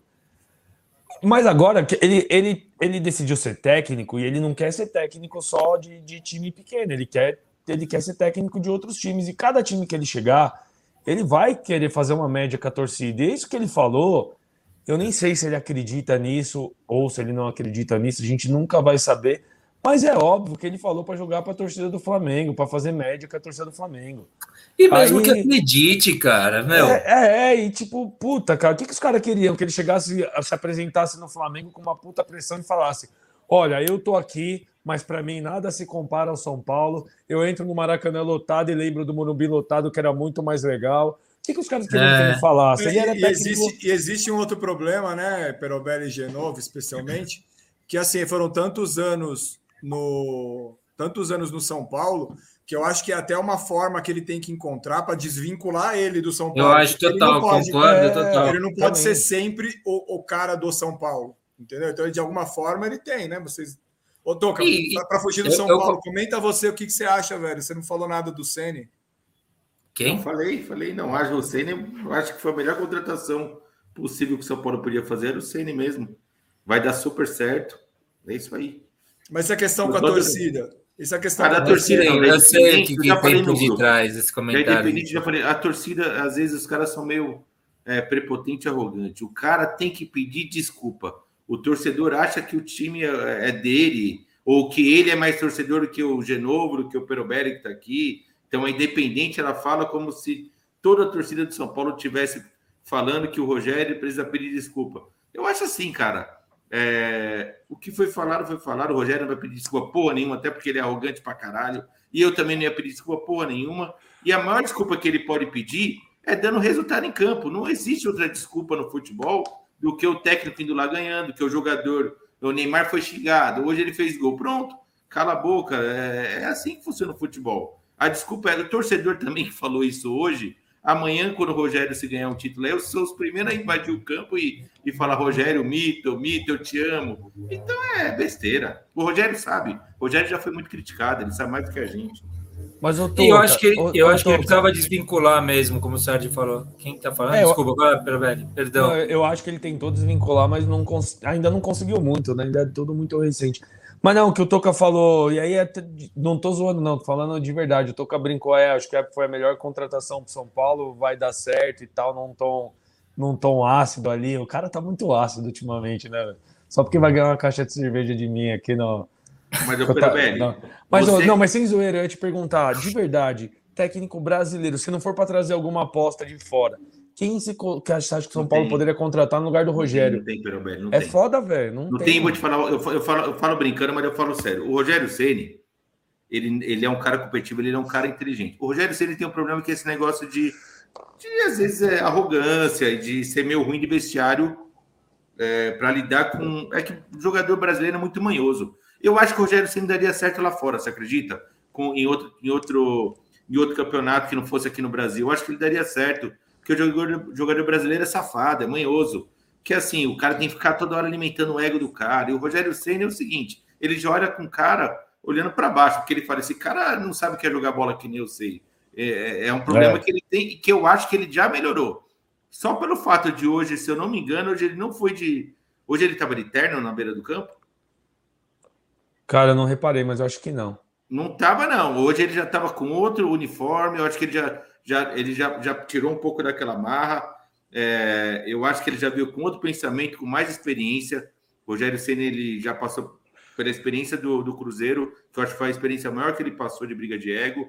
Passou pelo Flamengo, que também não é fácil.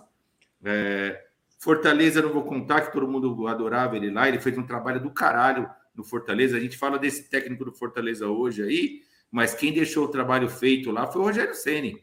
Fortaleza é o que é por causa do Rogério Ceni, não por causa do técnico que estrangeiro não. A gente esquece quem fez o trabalho foi o Rogério Ceni. Então é o seguinte, ele não é um mau técnico. Todos os, os, jornalistas falam que ele é competitivo e ele trabalha. O treino dele é muito bom. Jogadores falam que ele, ele é trabalhador e o treino é bom. Ele é moderno. Ele é um cara atualizado, moderno. Aí você fala assim, você preferia trazer um Rogério Ceni ou, ou brincadeira à parte, talvez até o Silvinho daqui uns três anos ou um Felipão, esses caras, os caras antigos, eles pararam no tempo, desculpa falar, mas pararam Total. no tempo. Pararam no tempo. Então é melhor apostar no Rogério Ceni que tem amor ao clube do que apostar em outro cara. Agora é o seguinte: é...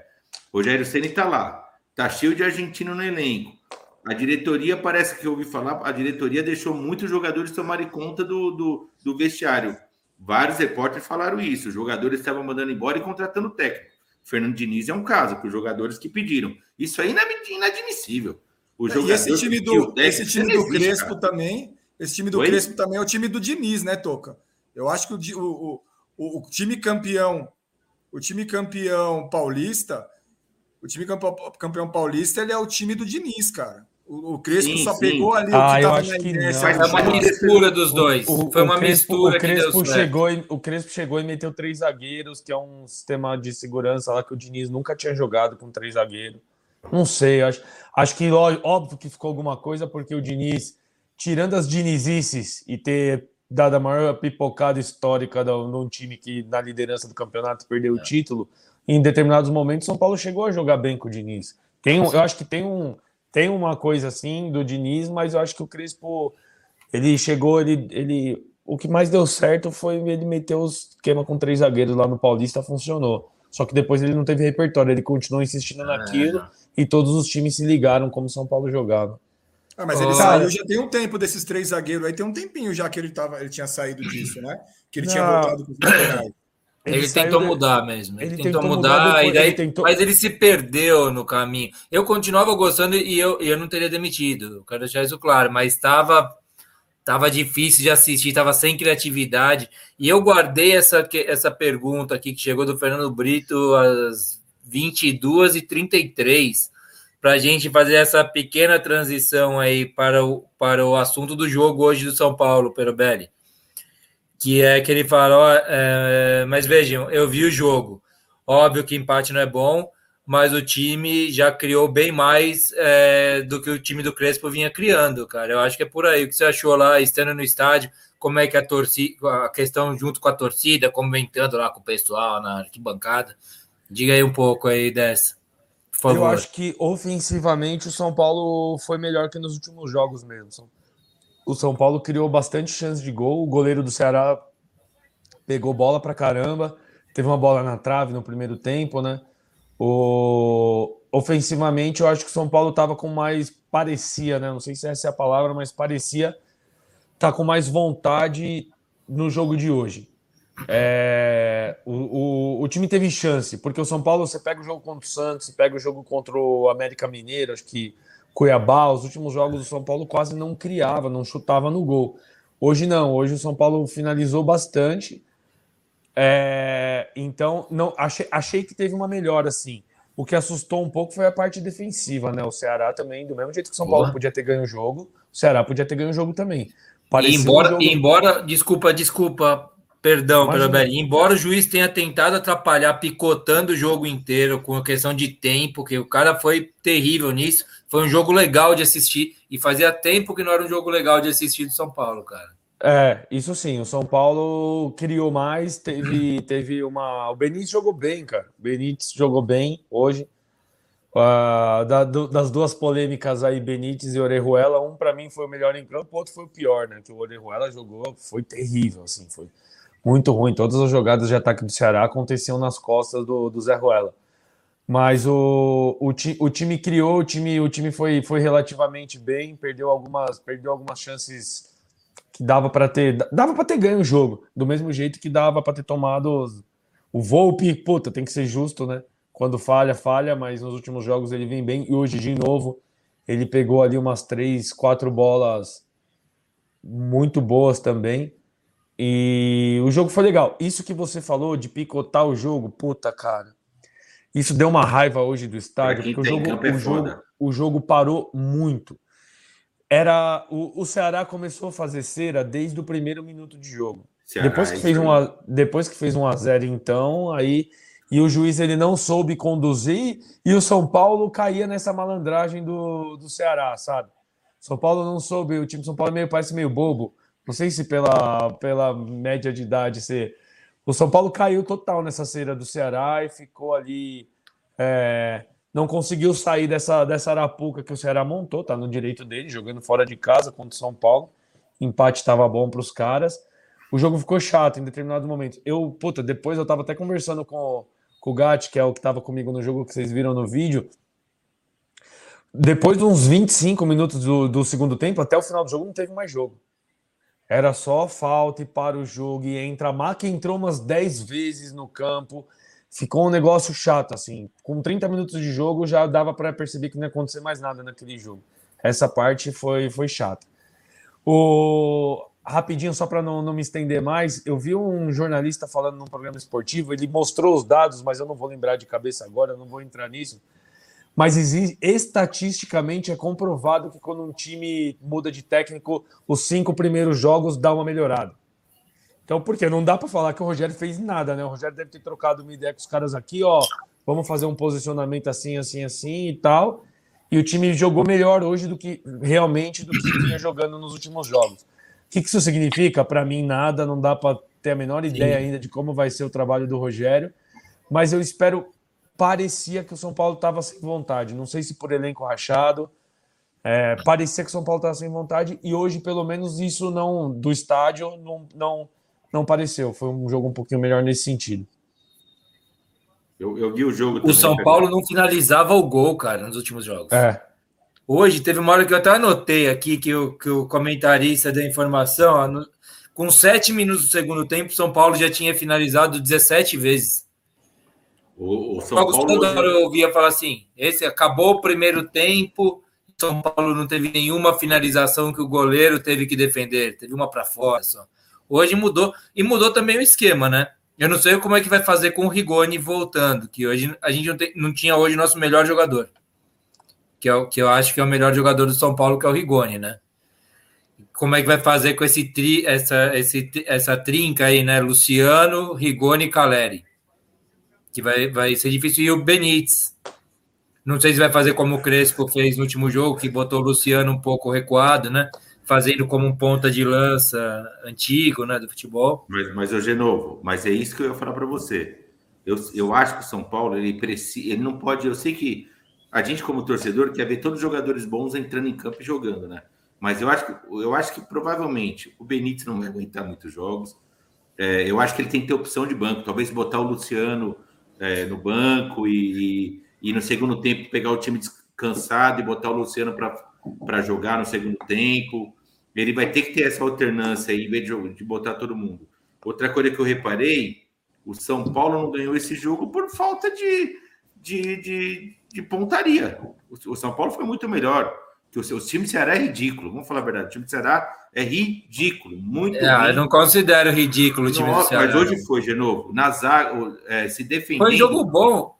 Faltou técnica para o Ceará ganhar também. Faltou um pouquinho de técnica para o Ceará ganhar. Sim, Podia sim. qualquer outro ganhar. Tempo, o Ceará veio para cima. Mas, hoje, de novo, o Ceará foi muito mais fraco que o São Paulo. O São Paulo não ganhou porque, meu, como é que o Luciano, dentro da pequena área, erra aquela cabeçada? É, aquela foi foda. Eu tava ah, bem atrás daquele gol ali. O outro, o outro no segundo tempo, naquele bate-rebate dentro da pequena área também, o cara me enfia a cabeça lá, bate na trave. Não era. Começou, tipo, parece que teve um Mas azar. A gente, tem que, a gente tem que lembrar do Volpe. O, se São Paulo perdeu quatro pontos nas duas últimas rodadas, Volpe garantiu dois pontos para o São Paulo nas últimas duas rodadas. É. Se São Paulo como um todo, né? E a gente que vem criticando muito o Volpe, eu, eu sigo.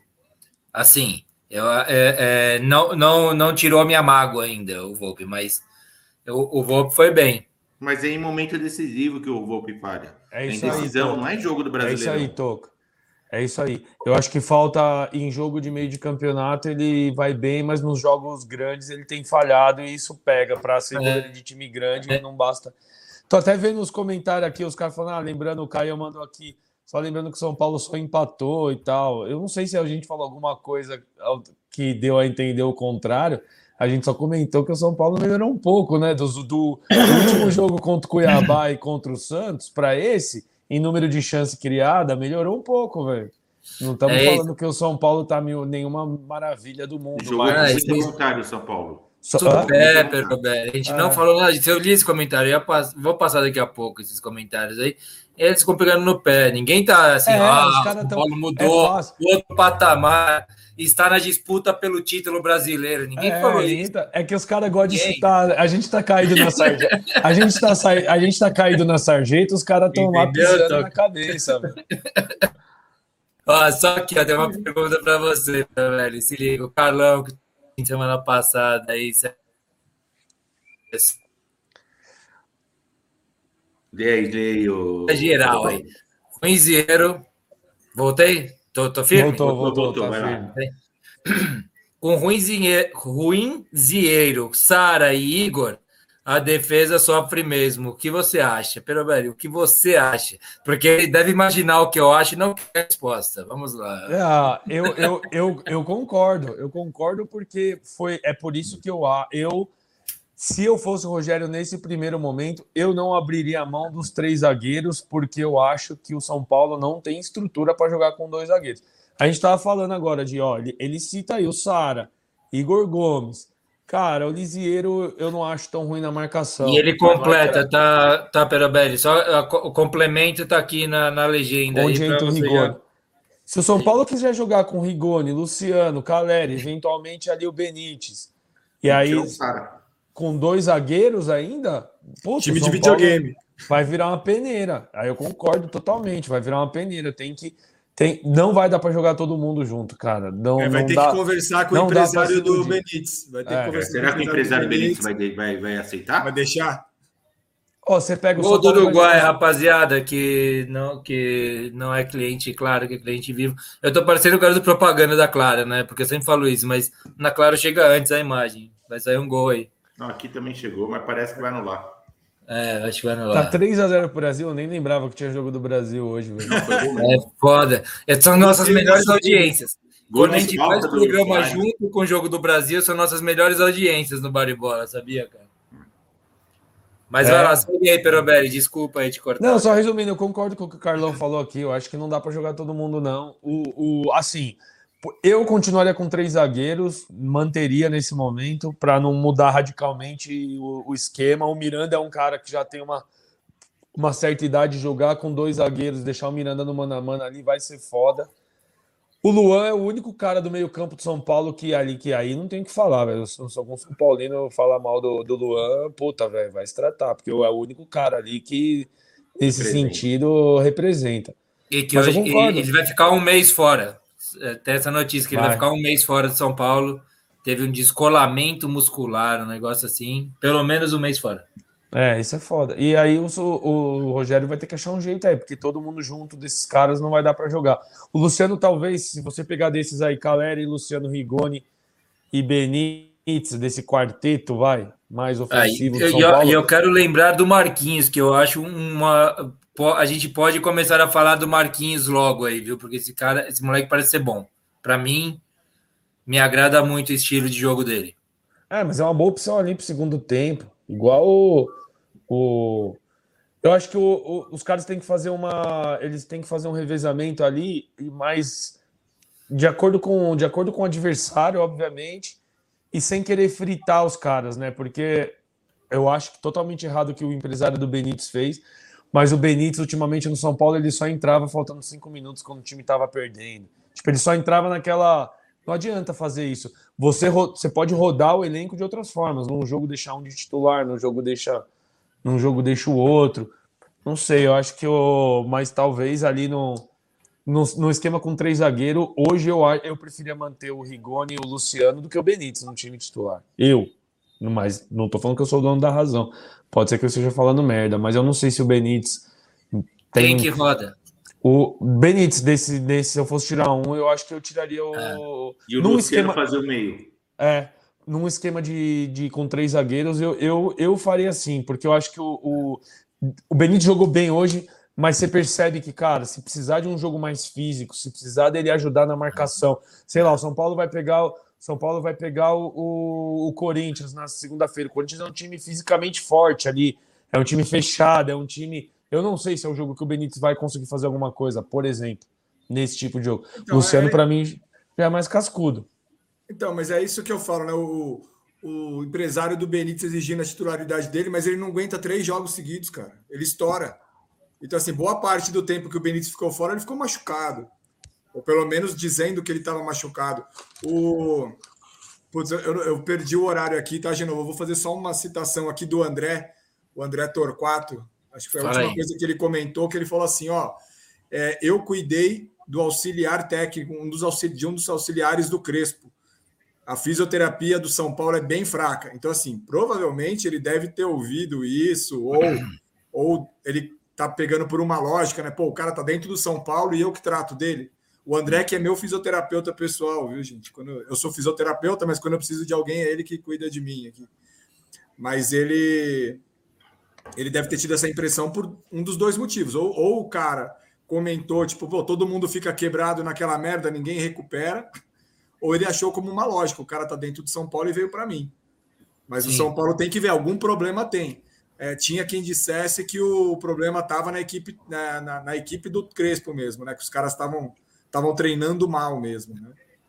Agora é. vai saber. Agora, mas, o... mas, então, mas, mas o São Paulo meio que admite até isso, né? Ele fala que tem que modernizar, tem que é, se remodernizar, né? É porque o Refis, é... né, o Centro de, de, Recuperação de Fisioterapia do São Paulo, já foi a referência. O mundo queria vir para cá para se tratar, né? Lembra que um monte de jogador pica vinha para cá para se tratar no, no, próprio São Paulo, né? Agora o negócio está defasado. Né? O negócio ficou defasado, São Paulo não se atualizou. E aí nós também nós estamos quase em novembro e os caras ainda falam que o São Paulo os jogadores estão se machucando porque botou toda a força máxima no Campeonato Paulista que acabou no começo de maio. Tempo, né? é, e não encaixa, sabe? Os caras, o Rigoni não jogou, o Rigoni não jogou o Campeonato Paulista, saiu machucado semana passada. Um monte de jogador que nem jogou quase o Campeonato Paulista já se machucou depois. Isso é, é balela. Tem alguma coisa muito errada ali. Por questão de. Ter... Alguém quer falar aí? Eu vou passar uns comentários para a gente passar pro Toca falar aí do favorito para o título brasileiro aqui. Eu só vou passar uns comentários aqui. O Caio falando aquela lá que. Não sei se foi o Sérgio, quem falou aqui.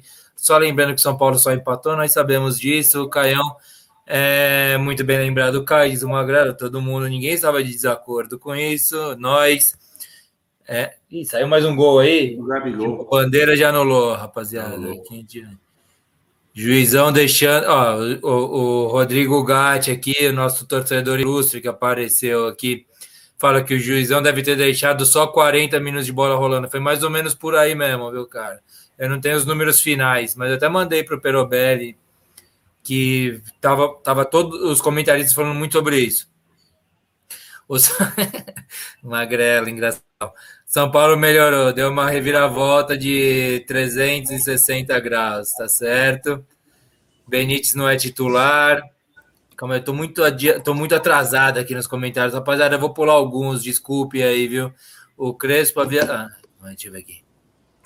Ah, Sérgio, assume a física do São Paulo e ensina os caras. Eu não sei se eu recomendo, se eu mando o Sérgio, que eu adoro, é um grande fisioterapeuta. Eu trabalho com velhos. É, então, então ah, vai. Tá cheio lá no São Paulo. O, trabalhar o, André, no Vasco. o André trabalha com a parte de esporte. Vai trabalhar no Vasco, sei lá, onde que tá lá os caras lá no Rio, mora no Rio. Sérgio pode ser infiltrado. Olha a hora, pessoal o Magrelo falando para a gente, olha a hora, eu que eu tinha colocado no meu planejamento sempre ficar avisando o horário que está rolando o programa, porque o Magrelo que perde a hora. Outro dia ele estava comentando meia hora antes o que, os assuntos nossos aqui, né? Só para atualizar, 23 e 16, mas vamos passar. Gol não valeu, 4 a 1 mal anulado. Muito bem. Analisando ainda, né? analisando. Toca, por gentileza, introduza o assunto Corinthians. E depois aí faça aí, desenvolva, a gente vai comentar da Pitaco, usar da regra 14. E. Deram o gol, deram o gol do Gabigol. 4x1. Deram? Deram. Não tá me Anulou e desanularam. Muito bem, 4x1. Brasil voando. Como é que tá o Corinthians aí, Toca? Falar e a gente último, vai falando aí. Do último assunto, seu último assunto é ruim porque a pressão do tempo prejudique. Então, vou tentar. Não, não tem a pressão com o tempo. A gente é coração mole. Eu mas... vou tentar ser rápido, até para respeitar a galera. Depois a gente fala do, do, do, Brasil um pouquinho. Cara, falar um pouquinho do Corinthians é assim: o Corinthians está oscilando muito. O jogo que parece que é mais fácil, que vai ganhar de barbada, é, acaba perdendo, que nem foi contra o esporte. Um jogo muito ruim do Corinthians. É, tomou um gol, uma vacilada. E acabamos não conseguindo recuperar, perdemos de 1 a 0 é, mostra ainda a inexperiência do Silvinho como técnico e mostra que o time não tem ainda uma. Como é que eu posso falar? Não é um time robô, não é um time confiável ainda para você falar assim, que nem na era Tite, ou até naquele Cariri que ganhou aquele brasileiro, um time que você fala assim, meu, é difícil, ele tem o mesmo. Um time com padrão. O Corinthians é um time sem padrão hoje, tá?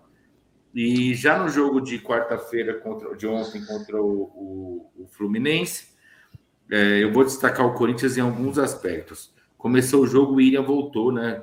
Eles, é, o William que está sentindo sempre uma lesão, no, no, acho que é na adutor que fala, o, da coxa, e ele foi poupado contra o esporte e começou ontem. No começo do jogo, é, é, é notório como o time do Corinthians procura ele e se sente bem com ele em campo, cara esse moleque deve ter alguma coisa nos treinos ou, ou, ou, ele deve ser muito reconhecido mesmo lá fora, porque você vê. Isso não foi só eu que falei, não. Os próprios é, repórteres, comentaristas estavam falando. Você vê na hora que ele saiu com 10 minutos de jogo porque sentiu a coxa, como o time já deu uma baixada. Parece que o, o Silvinho botou o esquema tático passando a bola sempre pelo William, e aí tirou o William, parece que o time não sabia mais o que fazer em campo. Isso é um problema que talvez o Silvinho com o tempo consiga resolver, mas aí é falta de repertório, de mais treino, é, de conseguir prever essas situações. Eu acho que o time não tem entrosamento. É, eu não sei, olhando ontem o jogo, não sei se a gente vai conseguir contar com ele esse ano. Não sei nem se é bom não poupar ele, tentar recuperar ele para o próximo ano. É, sem o William, o Corinthians perde, é o que eu te falei, perde não só tecnicamente, mas perde, perde um líder. Querendo ou não, eu já reparei. É, eu não sei se vocês acompanharam o Ronaldo na época que ele veio para o Corinthians e a entrevista da galera que jogou com o Ronaldo depois que depois, depois de, de aposentado. O Christian, o Elias, o Dentinho, não sei se vocês já viram as entrevistas. Sabe o que os caras falavam? Bicho, o respeito, a admiração era tão grande pelo cara que eles corriam, que eles corriam pelo, pelo cara, velho. Eles corriam pelo Ronaldo. Eles, eles queriam ganhar aquele jogo, eles iam aquele cara. Eu, eu não sei se tem isso um pouco quando. Eu não vou, do William talvez nem tenha. Mas o que eu quero falar é assim: é, até o próprio São Paulo, o próprio Palmeiras, quando você coloca um jogador que inspira os outros jogadores, é, faz uma diferença em campo. E o time, quando começa a jogar bem, começa a aparecer um monte de jogador. Vou dar um exemplo do Corinthians. O Corinthians começou a se recuperar, equilibrou, tem uns segurões lá que estão tocando melhor a bola. É, o Renato Augusto, o Juliano. Automaticamente apareceu um Gabriel Pereira um moleque de 20 anos que hoje, hoje, nas últimas partidas, é considerado o melhor jogador da equipe. Aí, daqui a pouco, aparece um Adson. O Mosquito, vindo do banco, começou a render mais. Ele, de titular, não estava rendendo. Vindo do banco, pegando os caras cansados, começou a render mais. Então, o Corinthians está começando... A... Só um parênteses, desculpa, não quero interromper, mas só um parênteses rápido. Porque o, o, Mosquito, ele já era um cara... Era o melhor jogador do Corinthians, só que ele era Aí. óbvio. Porque era a única jogada do Corinthians. Isso. Quando tem va é, variação de jogadas, variação de possibilidades, o mosquito volta a crescer. E esse Gabriel Pereira parece ser bola. Quem é que fez o gol ontem? Foi um golaço. Ele, ele, ele, ele. pegou de Foi ele? Foi ele, de Foi um golaço. Aquele ele, é, ele é um canhoto que, que joga pela, ele é um canhoto que joga pela direita, né? Ele não gosta de jogar pela esquerda. Ele é um canhoto que joga pela direita. E, e se você parar para, para, para pensar, se o Corinthians está numa fase, esse moleque aí entrar ia ser queimado, fazendo paralelo até com São Paulo. Sim, se o São Paulo sim, numa fase, não adianta ficar. Você bota os moleques lá de Coutinho, é tudo, vai ser tudo queimado. Parece que os moleques não sabem jogar, mas os moleques são bons de bola. Só que um moleque só não vai resolver o que figurão não resolve. É, é simples. Ou seja, esse, o Gabriel Pereira, eu não exijo que ele resolva os jogos ou que ele seja a estrela do time. Eu acho que ele tem que aparecer em alguns momentos e decidir, tudo bem. Mas é, quem tem essa responsabilidade é Renato Augusto, é o William, é, é, é são os segurões que tem que segurar esse BO. Não, e agora tem um monte. Que... Oi? Agora tem um monte. Tem, tem Juliano, um monte.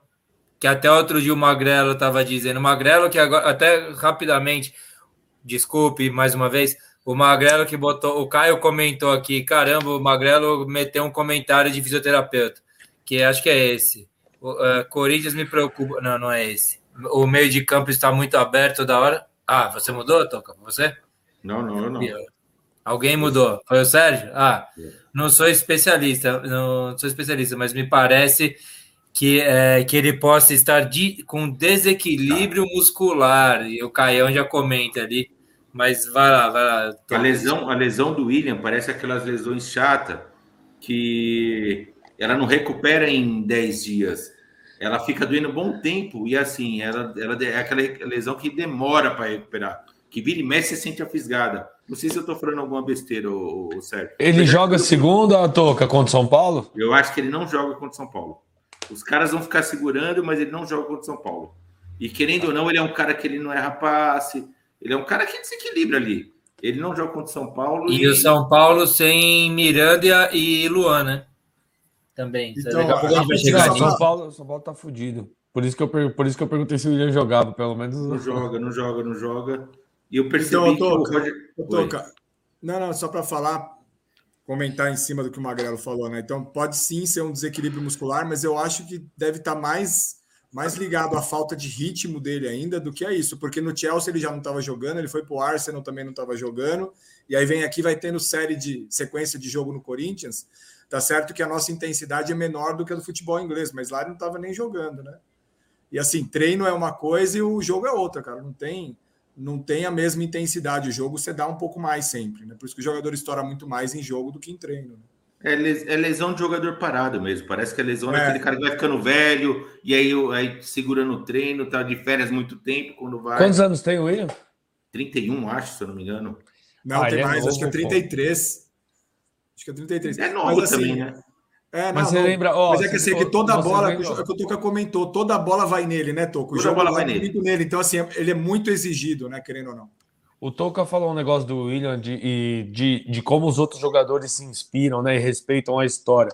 Eu não sei se vocês lembram, mas no ano que eu teve um ano, na primeira volta do Hernandes da Europa para São Paulo, que foi um daqueles anos que o São Paulo estava na, na merda, que foi acho que até hoje é a pior, é a pior classificação do São Paulo no campeonato. De ele salvou, é ele salvou o São Hernanes, Paulo da segunda divisão. O Hernanes chegou, cara, e assim, ele puta, mudou a cara do time. E, e se você for ver, o Hernanes, eu acho o Hernanes bola pra caralho. No auge, eu acho o Hernanes muita bola. Mas ele nunca teve fora do Brasil o desempenho que teve o William, por exemplo. Acho que o William na Europa foi um jogador maior do que foi o Hernanes. Por mais que o Hernanes tenha ido bem, o William se manteve mais tempo ali, Chelsea, depois Arsenal e tal. E, e o Hernanes chegou e mudou. E eu acho que o William tem um, tem um pouco disso agora também, né? Porque para mim o William veio numa. Eu confesso que quando eu vi que o Renato Augusto voltou, o Renato Augusto eu já olhei, eu acho ele bola, mas eu já olhei no sentido tipo, hum, tá com uma cara de fim de carreira. O William eu não acho que tá com cara de fim de carreira, velho. Juliano tá o... jogando bem, Roger o Juliano é... fala. É, eu acho mas, que. O, mas você, o tudo bem, tá eu, eu acho que dessas, dessas contratações do Corinthians, provavelmente o William seja o nome mais, mais proeminente no, no mundo do futebol. Mas os outros caras estão muito abaixo. Eles não estão muito abaixo para respeitar tanto assim, sabe? Renato Augusto é uma baita história. Mas é a história do William. Tem... Hã? O William é muito fora. É o é jogador que mais jogou na Premier League. Ele, se for parar a pensar. Mas o Renato Augusto. Mas, então, tudo bem. Pode, é maior, mas não é tão assim, tipo. O, o, esses caras todos, o Juliano, o Renato Augusto, o. Falta aí. O cara que tá voltando, o Paulinho aí, que parece que vai voltar, né? Eles não olham assim e falam assim, ah, tem que correr para esse cara, porque esse cara é o Ronaldo Fenômeno, igual os outros que você citou. Eu acho que eles olham e falam assim, meu, olha que animal que a gente está fazendo aqui. Eu acho que é mais nesse sentido.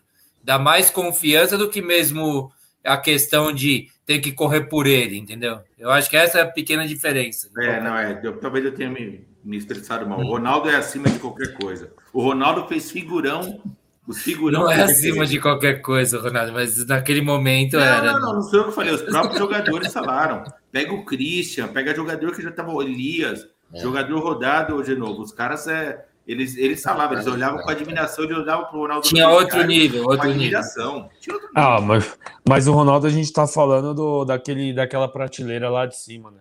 É que nem o Zidane jogar no São Paulo, né? Imagina, que loucura. Não, não sim, o, não, o sem dúvida dá, dá, um barato muito maior mesmo. Não, dúvida, o, o, Magrelo fez um comentário aqui, agora o último comentário, que calma aí, calma é polêmico. Eu discordo veementemente. É, é, polêmico, polêmico. Por enquanto, o Juliano está indo bem. Ele é um cara que. O é, Juliano é a melhor contratação. Eu não, eu não acredito que seja. O William é a melhor contratação e, e vai acabar se provando, mas é, o Juliano é um cara muito constante, viu? Fisicamente está inteiro, é o cara que joga daquele jeito. Não é um cara, não é um cara que vai decide partidas, mas é um cara que taticamente você percebe que ele é, ele é, ele, não, ele, ele vai jogar aquilo sempre. Ele não vai faltar nunca ali. Agora o Renato Augusto ele tá oscilando um pouco, não sei se é fisicamente, ou também eu não sei se o Silvinho tá treinando essa porra desse time direito eu tenho um pé atrás, cara. É, é, a gente fica um pouco pé atrás. Não adianta você pegar uma Ferrari e botar o eu para pilotar, né? Tem que botar um. Caralho, ô, Toca, né? o cara tirou vocês de quase zona de rebaixamento. Vocês estão lá empatados com o Palmeiras em quarto, lá em cima. E você ainda tá falando, não acho que ele não é bom. Acho que ele não é bom. Porra, cara. Cara, às vezes ele tem umas atitudes que ele torce que nem um torcedor, ele, ele pula em cima dos caras. Na hora que sai gol, ele tem uma maneira de pular e agarrar o cara. Eu mas, o Toca, disso, parece mas, torcedor. Você, você não acha que todo técnico que chegar num time igual o Corinthians, Palmeiras, São Paulo, se o cara não. A gente sempre vai, vai usar a falta de experiência do cara como motivo para qualquer coisa que dê errado. Porque o, o. sei lá, eu não, como eu falei, cara, eu, eu de verdade, eu não, não, não tô zoando, eu tenho assistido pouco futebol, velho. Do, eu assisto jogo do São Paulo e os outros eu sempre acompanho bastante, vejo em programa de esporte e tal. Mas o Corinthians tá bem, velho, não tá mal. É, não, é, é, é pegar Libertadores. É, o, dif, dificilmente, dificilmente você vê o Corinthians nos jogos que perde ter uma derrota, sabe? Tipo, que caralho, o Corinthians foi. O Corinthians nunca joga bem, mas nunca joga muito mal. O Corinthians é um time que tá ali numa, num platô ali, né? Tá ali num. Esse mas, ano assim, não eu, eu não sei, o que, que você assim. acha que o Silvinho? Você acha que o Silvinho é ruim no quê? Ele não. Não, na verdade, assim, eu, eu, o Silvinho ele tinha uma mania de substituir muito mal. O Silvinho é ruim porque a gente não conhece muito bem, a gente não, não conseguiu ler ainda. Não tem parâmetro, né? Por isso, a gente não tem parâmetro de leitura do Silvinho. É, isso eu acho que é por isso. Mas vai lá, Toca, desculpa, tio. É, o pessoal falando se eu desistir do título. Não tem, a arbitragem está jogando muito Atlético Mineiro. Não vai ter como buscar. É, mas brincadeira à parte, o, o Agora, com esse G6, eu acho que o Corinthians almeja pouco. Eu acho que dificilmente é, não fica entre os seis, tá? Eu, por que, que eu falo G6? Porque a gente tem que classificar direto, né? Sem, sem aquele mata-mata antes da fase preliminar da Libertadores, vai foder, né? Capaz é. de sair. Então a gente não pode arriscar, né? Não pode a arriscar. A gente conhece bem esse mata-mata aí. É, já, já se ferramos uma vez nesse mata-mata aí. E eu acho que o Corinthians tem muita chance de, de ficar entre os seis com esse time. Mas o que eu falo assim do Silvinho, e o próximo ano? Esse ano, beleza. Aí você contrata um monte de figurão, chega o próximo ano, a gente vai lutar pelo quê? A Libertadores a gente só quer passar a primeira fase, é isso? É, passou, chegou nas oitavas, missão cumprida? Não, cara. Tem que ter alguém que faça o time chegar pelo menos ali na semifinal. Ou tente, pelo menos. Um brasileiro a gente quer chegar e ficar fazendo essa campanha média? Pô, então a gente tem que pensar a longo prazo. Paulista, beleza, nem vou falar, mas pelo menos pensar em Copa do Brasil, Libertadores brasileiro do ano que vem, já tem que começar a pensar no projeto desse ano. Esses jogadores vão estar tá aí. Quem que vai ser o técnico que vai conseguir fazer esses caras jogarem? Se ficar oscilando, perdendo para esporte e ganhando de 1 a 0 de Fluminense, não é um time que vai, vai voar. Então, assim, tem que dar tempo para o Silvinho, é lógico, esse ano, esse ano já foi. É, faltam aí, sei lá, 12 jogos para acabar o 12, 13 jogos para acabar o campeonato. Eu acho que o Silvinho vai conseguir levar a gente entre os cinco, seis primeiros, pelo menos, que eu, que eu acho que nem, nem tanto faz ser sexto ou ser, ou, ser terceiro, vai dar na mesma desse campeonato. Você vai classificar direto para Libertadores. Né? Então, tanto faz. Não adianta você querer forçar o jogador para ser o terceiro, pode. É que tem dinheiro envolvido, né? Ser terceiro é melhor. Mas e é, pode virar um G9, né? Não é nem só G6, pode virar G9 esse Ah, mas é, é bom classificar direto, né, Sérgio? G9 já, pô, o São Paulo, a gente brinca, falando de São Paulo, eu nem falei isso, mas se você olhar a pontuação, se o São Paulo começa agora a se recuperar no campeonato, qualquer time que está fora da zona de rebaixamento começa e gata uma sequência de três, quatro vitórias, tem chance grande de entrar no G9. É isso, é isso aí. É isso o São aí, Paulo, o São Paulo, o São Paulo, ele, se eu não me engano, depois desse jogo do empate de hoje, eu não vi a classificação ainda como ficou, mas se eu não me engano, a mesma distância que o São Paulo está do G9, o São Paulo está da zona do rebaixamento. É assim, duas vitórias coloca o time na briga pelo G9 e se duas derrotas deixa o time na merda lutando contra o rebaixamento. É isso aí. Não, o nono é o Cuiabá que está com 34 pontos. São Paulo tem quanto? O 7 é o Bahia tem 27. O São Paulo está com 31. Ele está no meio, é o que você falou. Ele pode ir do céu ao inferno, mas eu acho que ele está muito mais perto do G9 do que do, do Bahia. Então, assim, é, é, é, eu, eu, não. Não, eu não acredito, olhando a tabela aqui, eu não acredito que o Corinthians não pegue pelo menos entre os, os seis primeiros, tá? Mas, na pior das hipóteses, ficando entre os nove, a gente vai, vai para a repescagem. Mas é, é, muito louco isso, né, Toca? Porque a gente já conversou neste, nesta temporada de baribola, neste campeonato, fazem que eu falei aqui assim, Corinthians e Santos estariam disputando o rebaixamento para se manter.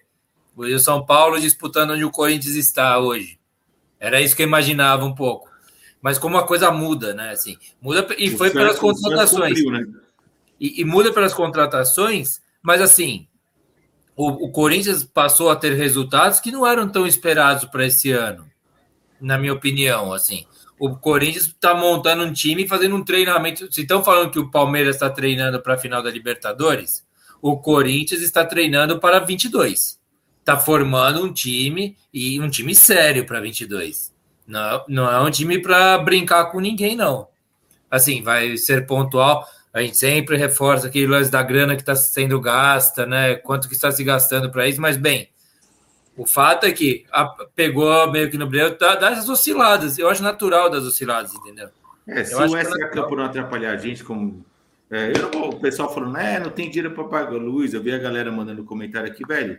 Eu não sou contador, não sou administrador, eu sou torcedor de futebol. Estou querendo ver o Corinthians ganhar jogo.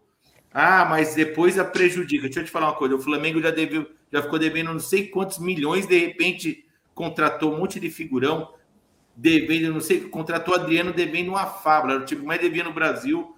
De repente ganhou o brasileiro, o negócio começa a melhorar. De repente, meu patrocinador, o negócio melhora mais ainda. É o seguinte: futebol é uma coisa. Se você não ganhar título. Mas olha o Cruzeiro, hein? Olha o Cruzeiro. Olha o Cruzeiro. É agora o Cruzeiro adianta? Não adianta. Se você não arriscar, é, é, é, errado, cara. Lógico que é errado. O certo é o time é, ter o equilíbrio financeiro, lógico, a gente sabe o que é o certo aqui. Mas o futebol brasileiro ele permite essas loucuras aí. Time grande ele tem um, um apelo de marketing que ele, ele ainda consegue de onde tirar dinheiro. Só que para ter marketing ele precisa ter o quê? O que oferecer, produto. E para ter produto precisa contratar um segurão, ganhar campeonato. Se não, velho, não tem Palmeiras com, com Leila que segure, não tem Flamengo que segure esses figurões aí ficar dois anos sem ganhar nada, o time vai, o time afunda. Entendeu? É, o Cruzeiro ganhou tudo, foi tricampeão brasileiro e tá aí onde está hoje. Como é que pode um negócio desse? É, é loucura. Futebol acho, que, eu, acho que o Cruzeiro é o único time grande que caiu, que, puta, terceiro ano seguido que vai ficar na Série B. Hein? E sem perspectiva nenhuma de subir, cara. E, e eu acho que. Zero greve, né? E o mesmo cuidado que eu teria se fosse torcedor do Corinthians com esses gastos e a dívida e tudo isso, eu teria também, ficaria com um alerta muito ligado se fosse torcedor do Galo. O Galo vai ganhar esse ano, vai ser campeão brasileiro, muito provavelmente, mas é um investimento pesadíssimo e a dívida é pesadíssima e a conta chega. Por mais Sim. banal que seja o negócio, assim, cara. A dívida, do Atlético, a dívida do Atlético Mineiro é maior que a do São Paulo e que a do Corinthians. É. é tá na casa de um bilhãozinho ali, né? Tá na perto de um bilhão, né? Embora tenha um mecenas lá no meio. Rapaziada, o negócio é o seguinte: eu tinha uma pauta aqui pra gente falar de Galo, falar de Flamengo um pouco, que são os dois times que estão brilhando.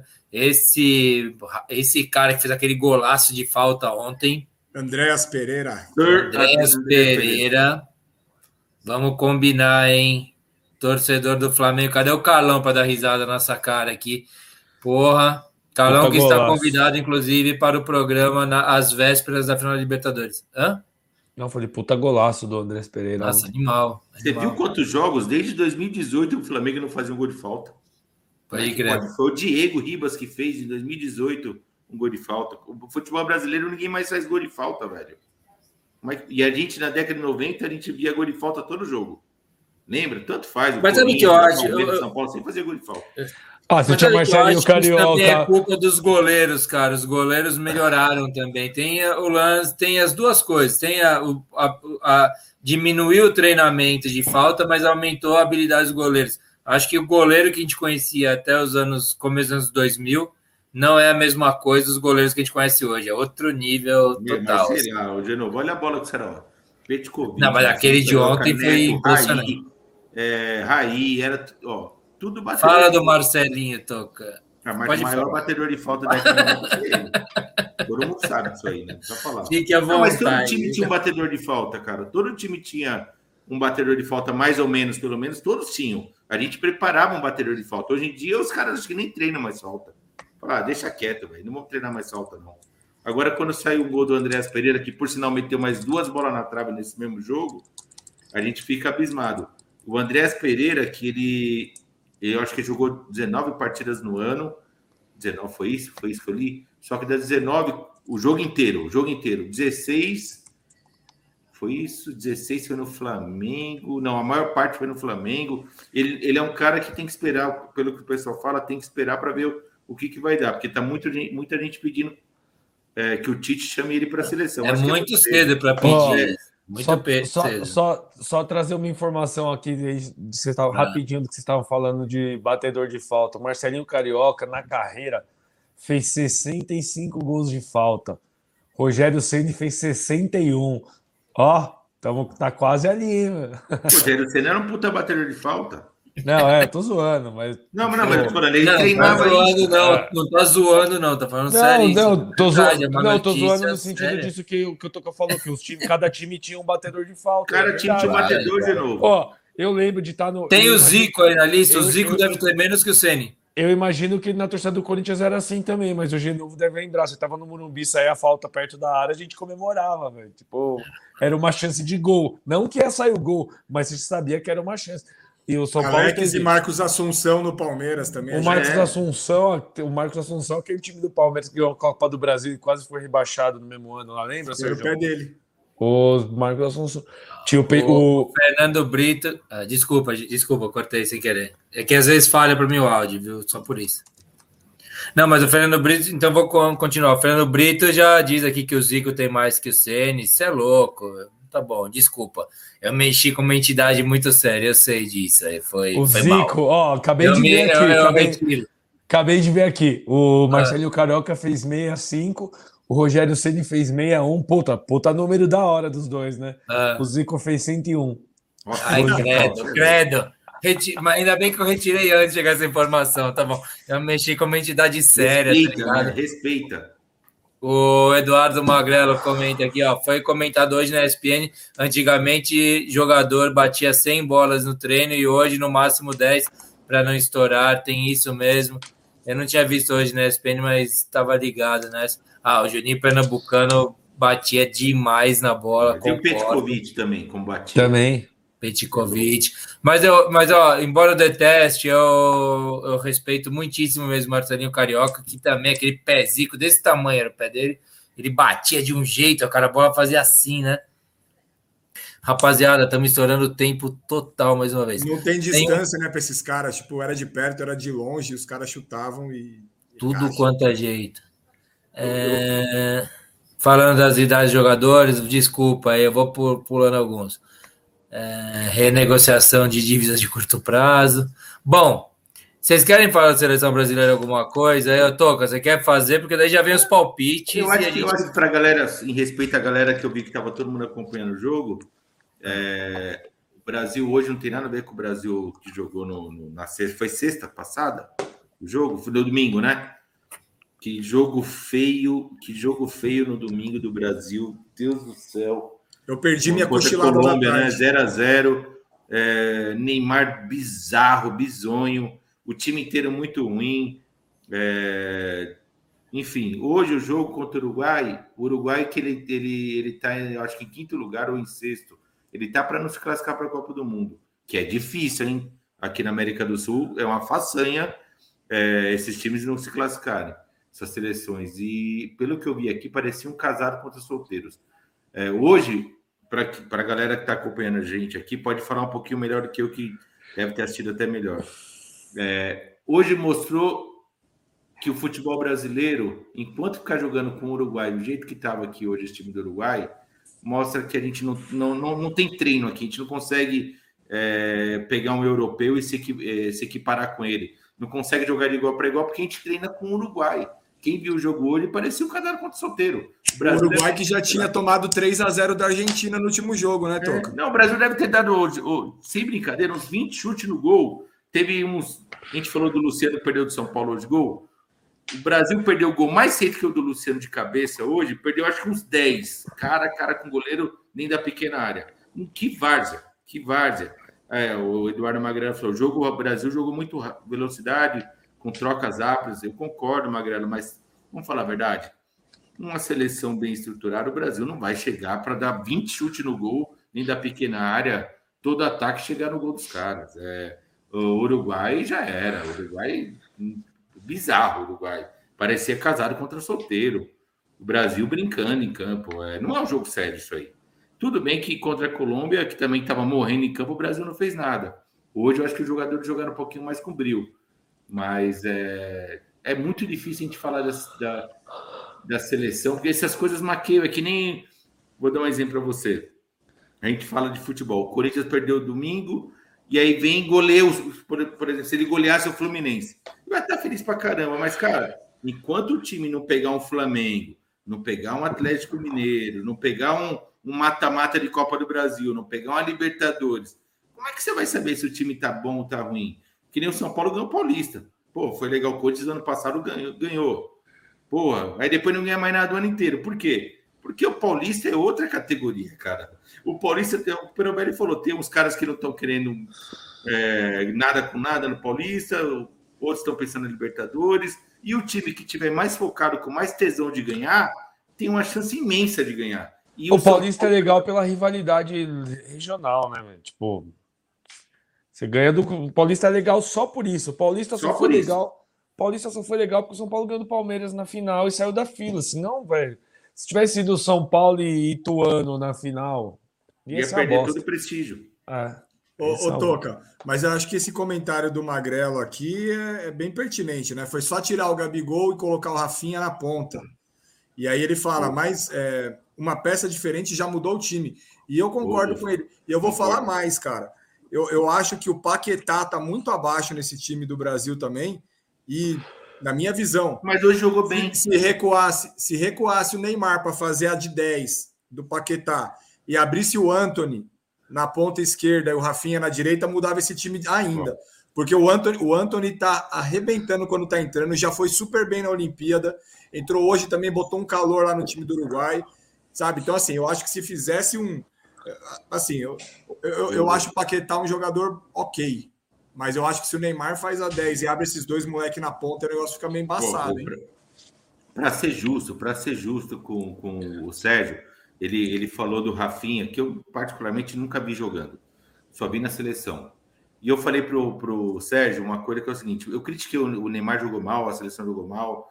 E aí ele falou: Meu, tem o Rafinha, concordo, mas é o seguinte: o Rafinha, eu, eu, fiz um paralelo com o Everton Cebolinha, que jogou, se não me engano, a Copa América, jogou pra caralho, é, jogou bem no Brasil. Eu falei, meu, aparece um monte de Everton Cebolinha. O problema é da sequência e o cara conseguir manter, velho.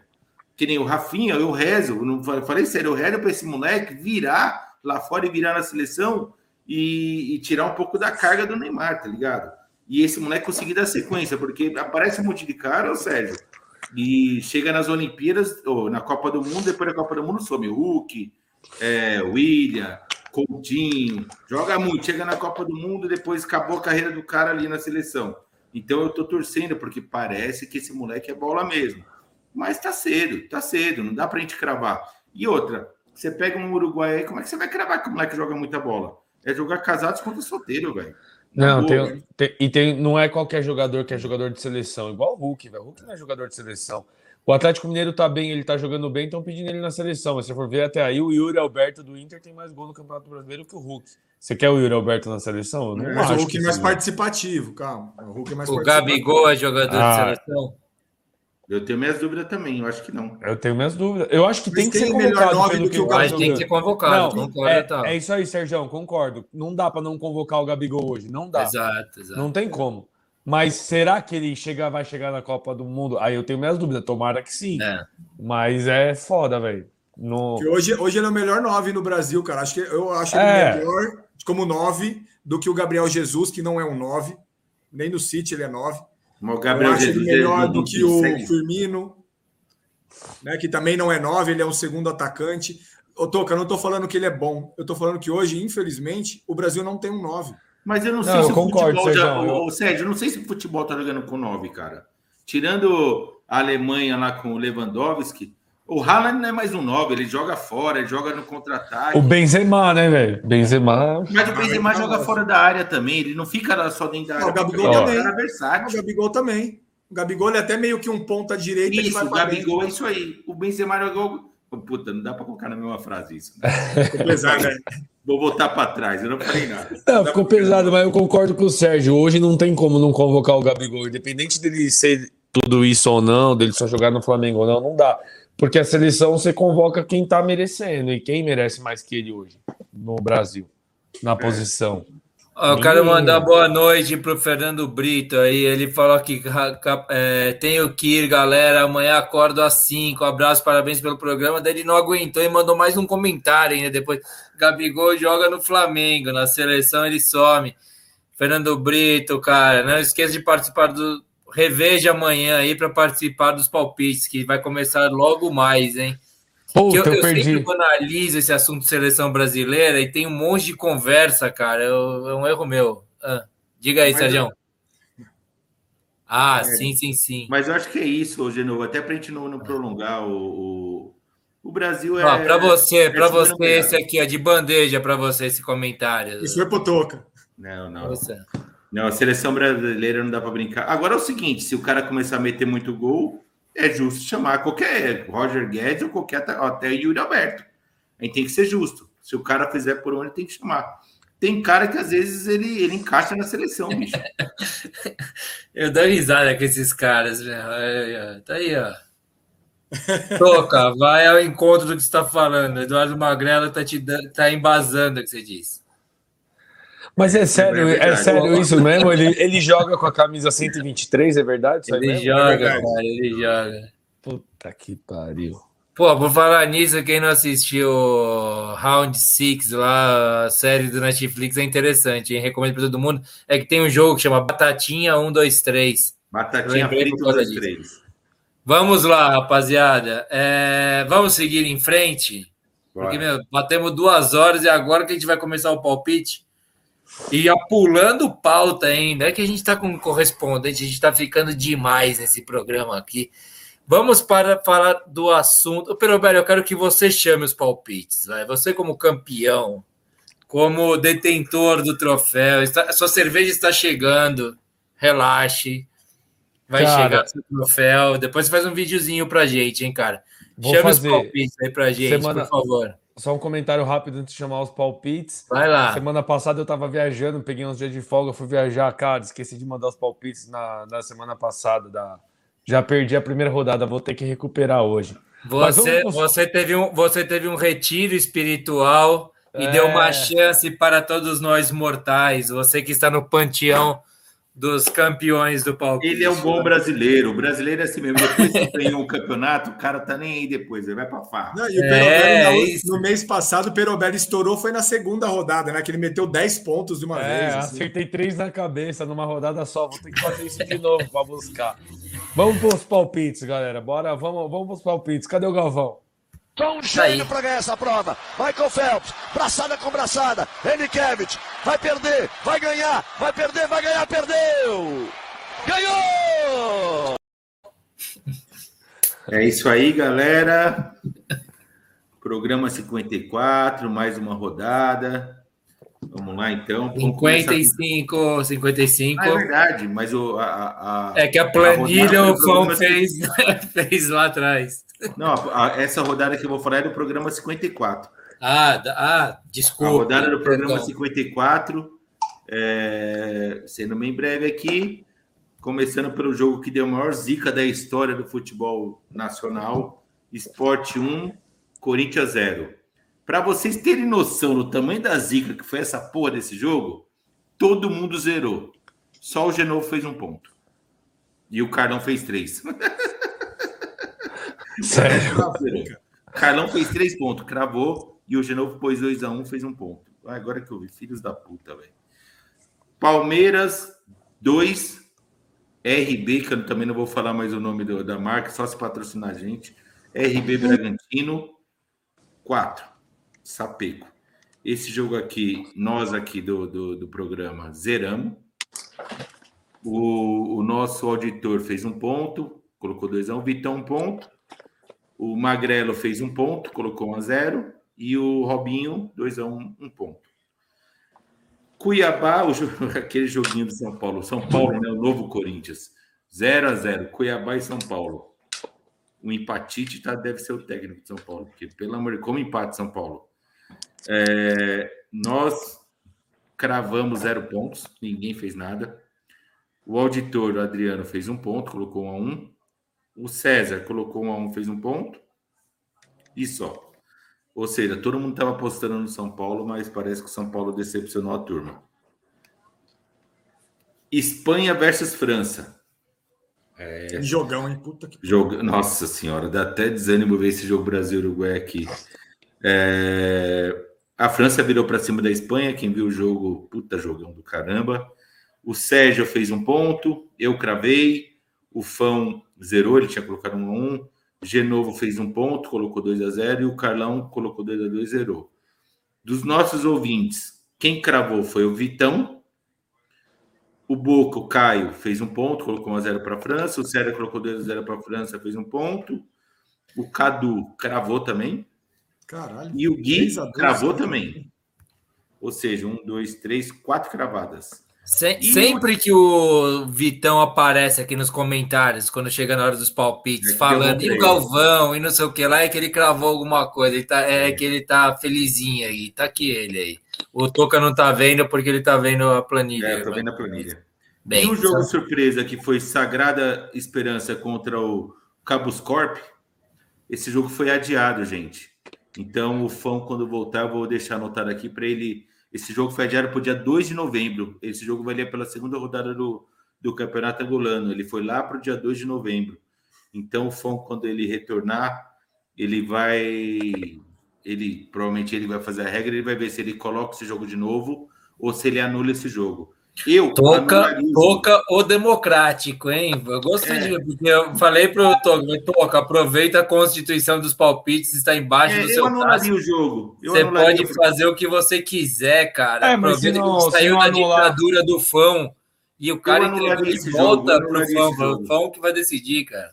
Eu só votaria esse jogo com um motivo só. Caso tenha um empate, a gente poderia usar esse jogo aqui, voltar lá atrás e e usar esse jogo para um desempate, mas eu anularia esse jogo, tá? Aí o Fão, quando ele voltar, ele vai decidir. Com isso, com isso, como é que fica a nossa pontuação aqui? Vitão, quatro pontos. Ah, ele Cadu, já escreve aqui, sentiu? Tá aqui um comentário dele, sentiu? Vai Cadu, lá. eu, o Gui e o Carlão, três pontos. Genovo e Adriano e César, dois pontos. Magrelo, Caio Robinho e o Sérgio um ponto. E os Lanternas, Dudu e o Fão e o Perobelli, que agora tá aqui, eu já botei ele com zero pontos também. Perobelli, tá fácil, tá mole, hein? Quatro pontinhos para tirar a diferença para um campeão. Calma aí, deixa eu ah, falar uma gente... coisa. Só, só, eu e o Toco que não fomos campeões nunca, né? De, de, quem tá, tá aqui agora, né? Vamos buscar. Vai buscar, vai buscar. Vamos lá, vai. Vamos lá. Eu vou me esforçar. Vamos nessa. Rodada desse programa, programa 55. Rodada do programa 55, que é o programa de hoje, 14 do 10. Primeiro jogo. Ai, ai. O clássico dos desesperados. São Paulo versus Corinthians. Morumbi, segunda-feira, 8 da noite. Puta horáriozinho de, de fia da puta. É, vou começar pelo Fão que o Fon já colocou o, part... o, o, placar dele. Colocou São Paulo 0, Corinthians 4. Ah, é, tá. Brincadeira. Brincadeira. o Fon colocou 1x0 São Paulo. É, Genovo. O Fon tinha mandado esse palpite antes da troca de treinador, tudo isso, ou ele mandou agora? Sim, atualmente? colocou 1x0 São Paulo. Mas foi antes da, do CN vir ou. Foi, foi, foi. foi Duas semanas foi. atrás. Ah, antes do Sanivir, é, duas horas atrás, né? Mais ou é. menos seria. É, vamos lá, calma aí. É São Paulo ó, e Corinthians. Magrelo sem coração, ó. Eu não consigo. É impossível para mim. Eu acho que o São Paulo jogar como jogou hoje será 3 a 2 para o São Paulo, né? Ai, ai. Sérgio?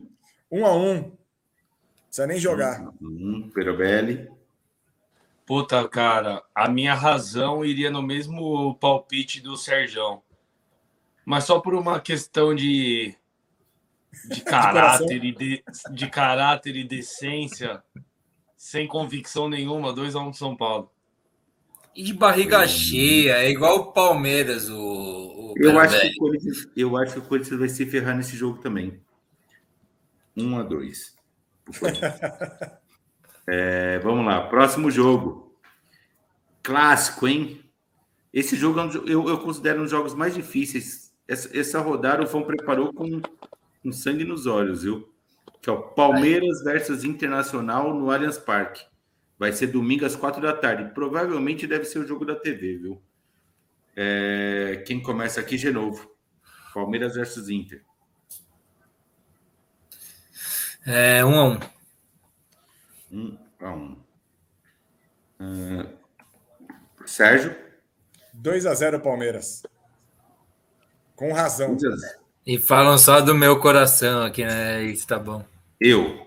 Puta que pariu. Sabe o que eu acho que é difícil? Porque o Palmeiras não vai ficar jogando mal pro resto da vida, cara. Ah, eu vou colocar. Mas, meu, também é difícil apostar no Palmeiras com o Inter vindo do jeito que tá vindo, né? Mas eu vou colocar 2 a 2 é, O Fão colocou 1 um a 1 um, Perobelli. 2x1 um pro Inter. Um Só para fazer uma média com a patroa, que a minha, minha esposa é colorada. Fechou. Próxima rodada, Champions League, vai ser na terça-feira que vem. É, grupo B, às quatro da tarde. Deve passar na TV. Atlético de Madrid versus Liverpool. Puta jogão, hein? Jogo difícil também de palpitar. Vou começar com Perobelli. 1 um a 1 um. 1 a 1 Sergião. 2 a 1 Atlético de Madrid. Vai jogar em casa, né? 2 a 1 Eu. Ai, ai. Eu acho que é jogo de muito gol. 2 a 2 de novo. Fão colocou 1 a 2 ou seja, a vitória do Liverpool. Você, de novo. É 1 a 3 1 a 3 Vitória do Liverpool também. Mais um jogo da Champions League na terça-feira. Esse ah, Perobelli atualizando. O oh, Perobelli, perdão. O Eduardo Magrelo falando do, do tempo aqui, ó. Meia-noite. Meia Segura aí mais um pouco, vai, cara. Já. Tá terça-feira, tá... 7 horas da noite. Estranho, hein? Esse horário. Ajax vs Borussia. Borussia Dortmund. É... Jogo na casa do Ajax. É... No, na Cruyff Arena. É, os dois times estão liderando o grupo, os dois times estão empatados com seis pontos. Eu começo. Puta, eu gosto do Ajax, cara. Mas esses o, times. O Anthony tá lá, não tá? Oi? O Anthony, o Anthony tá, tá lá. lá. Mas eu vou colocar um a dois para o Borussia. O Fão colocou 2 a 0 De novo. É... Desculpa, eu tava passando os comentários, cara. Eu sempre faço isso aí. Ajax e Borussia, os dois estão empatados no grupo com seis pontos. Eu coloquei 1 a 2 e o Fon colocou 2 a 0 Eu acho que o Borussia vence por 2 a 1 1 a 2 também. Sérgio? 1 a 1 o... o Carlão colocou, o Carlão que está participando, vamos ter que abrir uma linhazinha para ele aí no, na planilha ele colocou um placar aqui que é 1 a 2 mas Carlão, precisa botar que jogo que é esse? Você está botando só o placar. Aí e é daí, foda, na hora do, do que o Toca for resgatar esse negócio, vai dar um trampo desgraçado. Não, não, não faz o seguinte: é, se você puder depois colocar, se você quiser colocar jogo 1, jogo 2, jogo 3, jogo 4, ele coloca na ordem. Mas é que eu acho que esse 1 a 2 é do Atlético versus Liverpool, é, mas depois, quando for recuperar, vai dar um trabalho. É. Depois ele botou 2 a 0 para o Ajax contra o Dortmund, mas acho melhor com o nome. Velho, Ajax versus Dortmund. Caraca, meu. Eu acho que eu vou na. Puta merda, eu vou no palpite de segurança 1 um a 1 um, Perobelli é o Abel pera, Ferreira dos palpites e dá certo, cara. Vou mudar, vou mudar, vou mudar, vou mudar. Fala, fala. Vou mudar. Na Holanda vai ser 2x0 para o Ajax. 2 a 0 mesmo placar do Fão. Tá é, e o joguinho surpresinha, Campeonato da Bósnia. 13 terceira rodada, vai ser sábado, 10 horas da manhã. Zerg... Vai ter que digitar o nome dos times ou não? Zegersnikar versus Fundibalski Clube Tuzik City. Você é doido. A gente vai dar um tempinho, todo mundo vai pensar a respeito. Você copia e cola aí nos comentários aí pra gente, por gentileza. Vai. Pensa no apelido vai... aí, Toco. É, o Toco é bom para dar apelido nos outros. Ah, Fundibalski é um nome legal demais. Não dá para não ir na vitória do Fundibalski, velho. Você é louco, velho. Quem colocou esse time? Mandamos aí no, no grupo. Eu vou no. Aqui, ó. Tá aí, Nossa. ó. O nome aí, rapaziada. Puta, vai se lascar, hein, Vai se ferrar, velho. Caraca, o São Paulo tá Fundibalski, velho. Só para ajudar vocês, o, o, o Zezinho Nicar é o sexto com 15 pontos e o Fugido Balski é o oitavo com 14 pontos, tá? Então o Zezinho é, Nicar é o sexto e o, o Fudi com balde, com balde é, é oitavo. É. Fudi com balde. Fudi com balde ficou bom. O Fão colocou placar de segurança, um a um.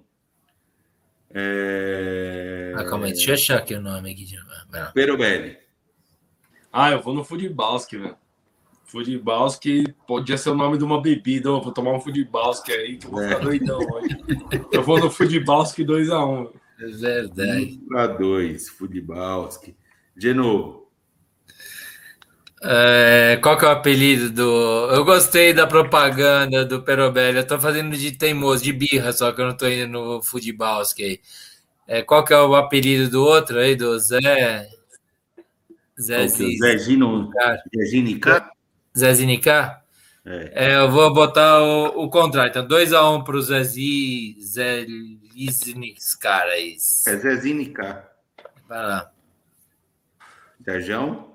Pô, o Gui Ferraz está aqui com a gente, cara. Fica quietinho. Antes você comentava mais, hein, Gui? Ele mandando os palpites dele. Vai lá. 3x1 para o Zezinho. Zezinho, 3x1. 3x1.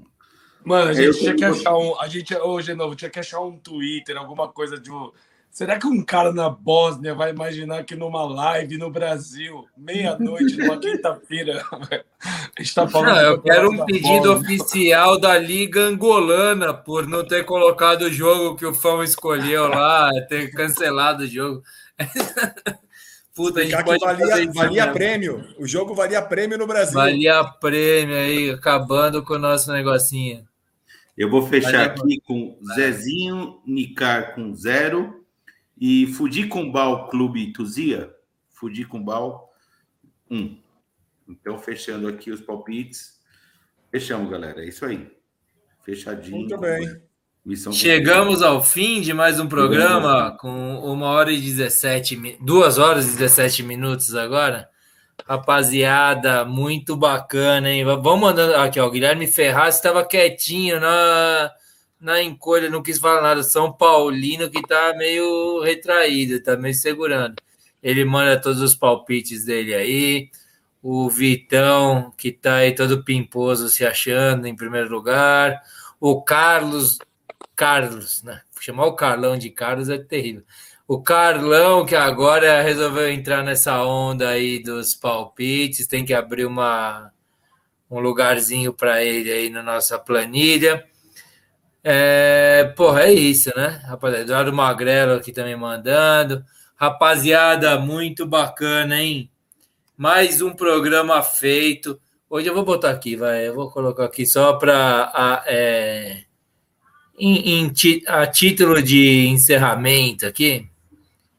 Esse aqui, ó, do, do Perobelli hoje no Morumbi, para ele já dar suas considerações finais, tá bom? Vou botar esse vídeo aqui. primeiro, tu és forte, tu és grande, grande, és o primeiro, bem amado, as tuas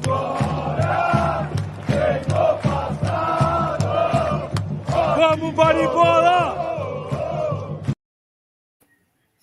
Muito bem, nosso querido mesa tricolor baribolense. Tem um monte de tracinho aí no seu título. Campeão dos palpites, querido amigo. Cara, sabe o que eu tô achando que a gente vai se conhecer no Morumbi, cara, um dia aí.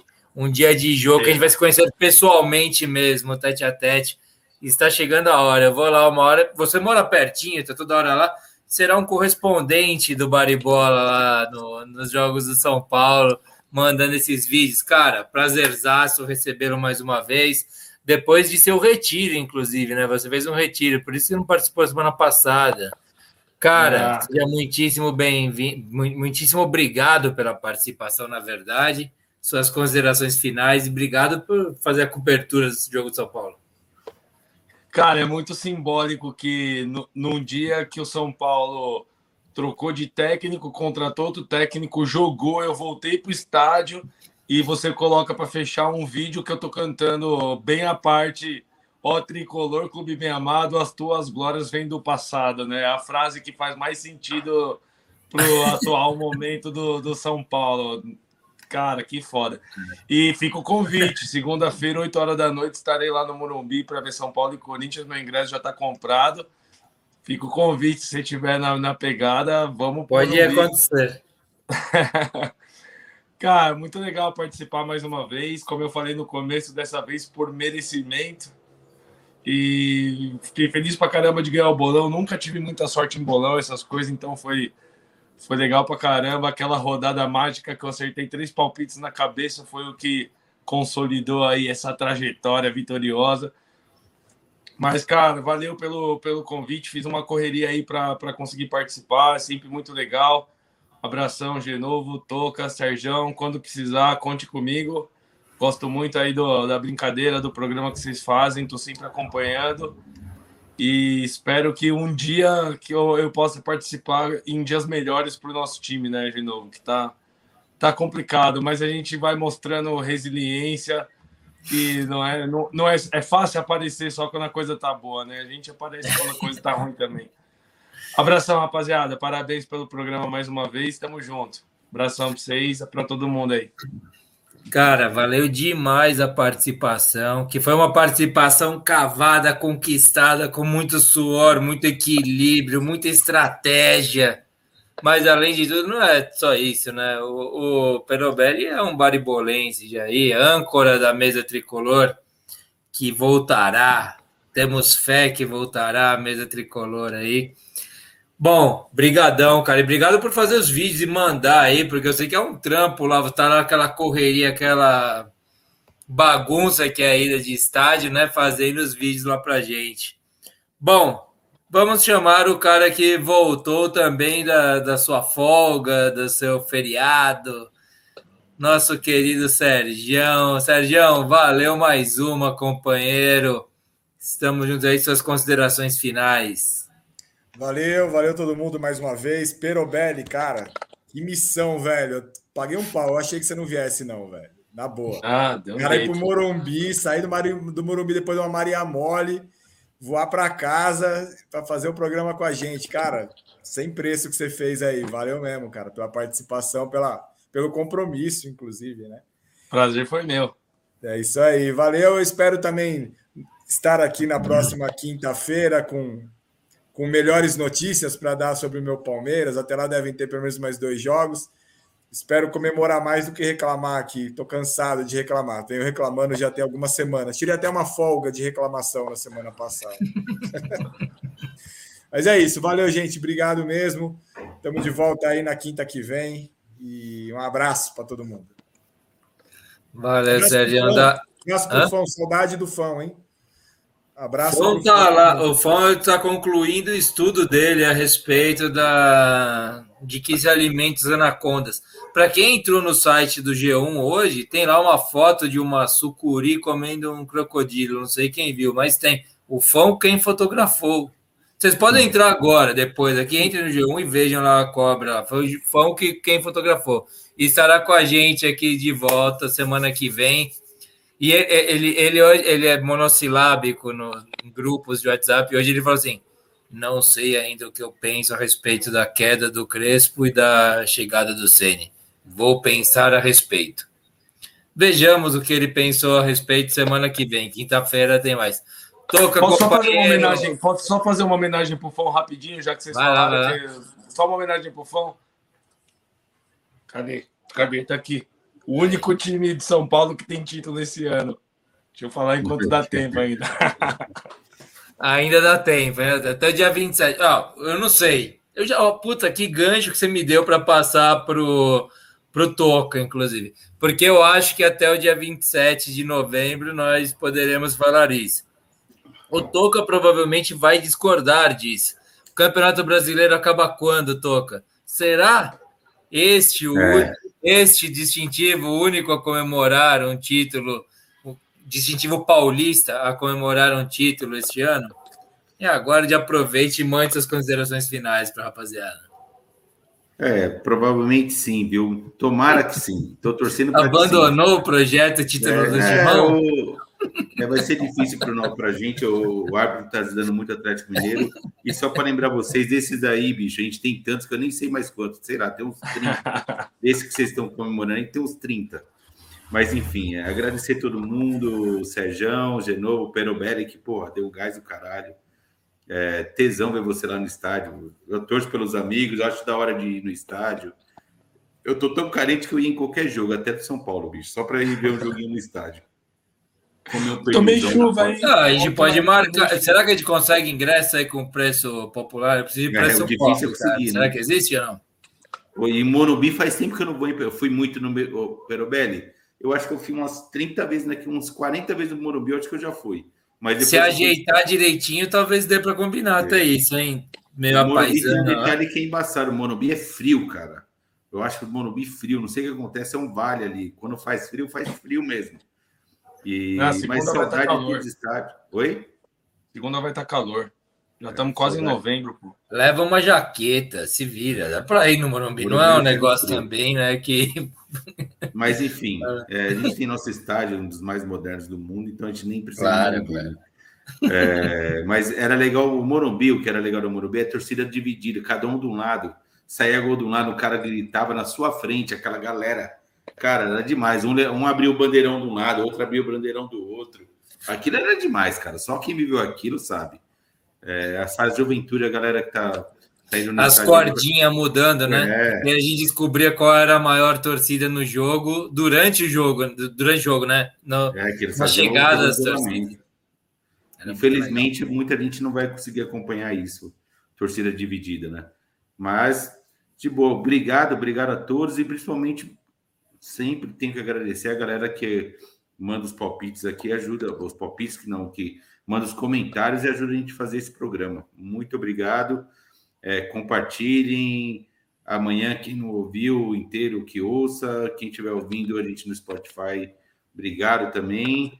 E vamos que vamos. Valeu, galera. Valeu, Toca. Porra, ia, ia ser legal, hein? Até esse negócio do jogo São Paulo e Corinthians, se conseguisse ir lá no Morumba, hein? Tomar uma Maria Mole com o Perobelli. O meu, o meu, plano, o meu plano de, de sócio torcedor, eu consigo comprar cinco ingressos. Fica a dica aí para vocês. Cacete, pode ser. A gente vai conversar no, por, por conta de tempo, só aqui no programa ao vivo. Rapaziada que participou aqui do programa com a gente, mais uma vez, muitíssimo obrigado pelos comentários. Foi muito legal. Vocês, a, a, é, eu pelo menos fico aprendendo com os comentários, mudando a minha noção de, de pensar os jogos, jogadores, táticas, tudo isso. Cara, Sergião, de volta de folga, valeu, companheiro.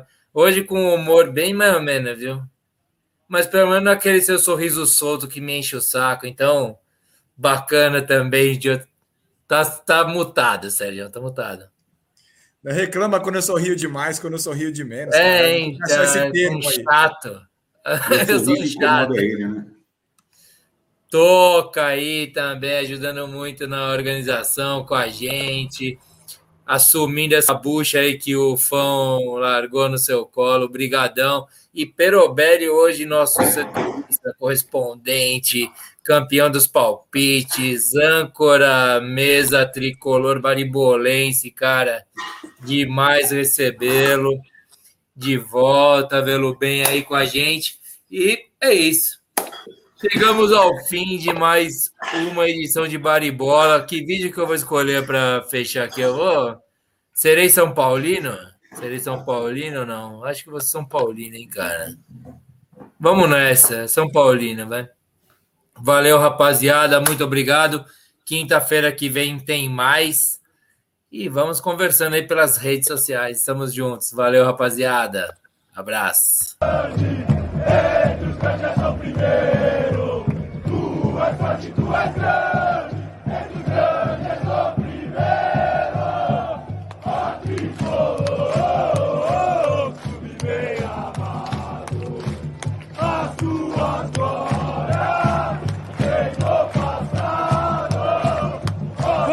Vamos, Baribola!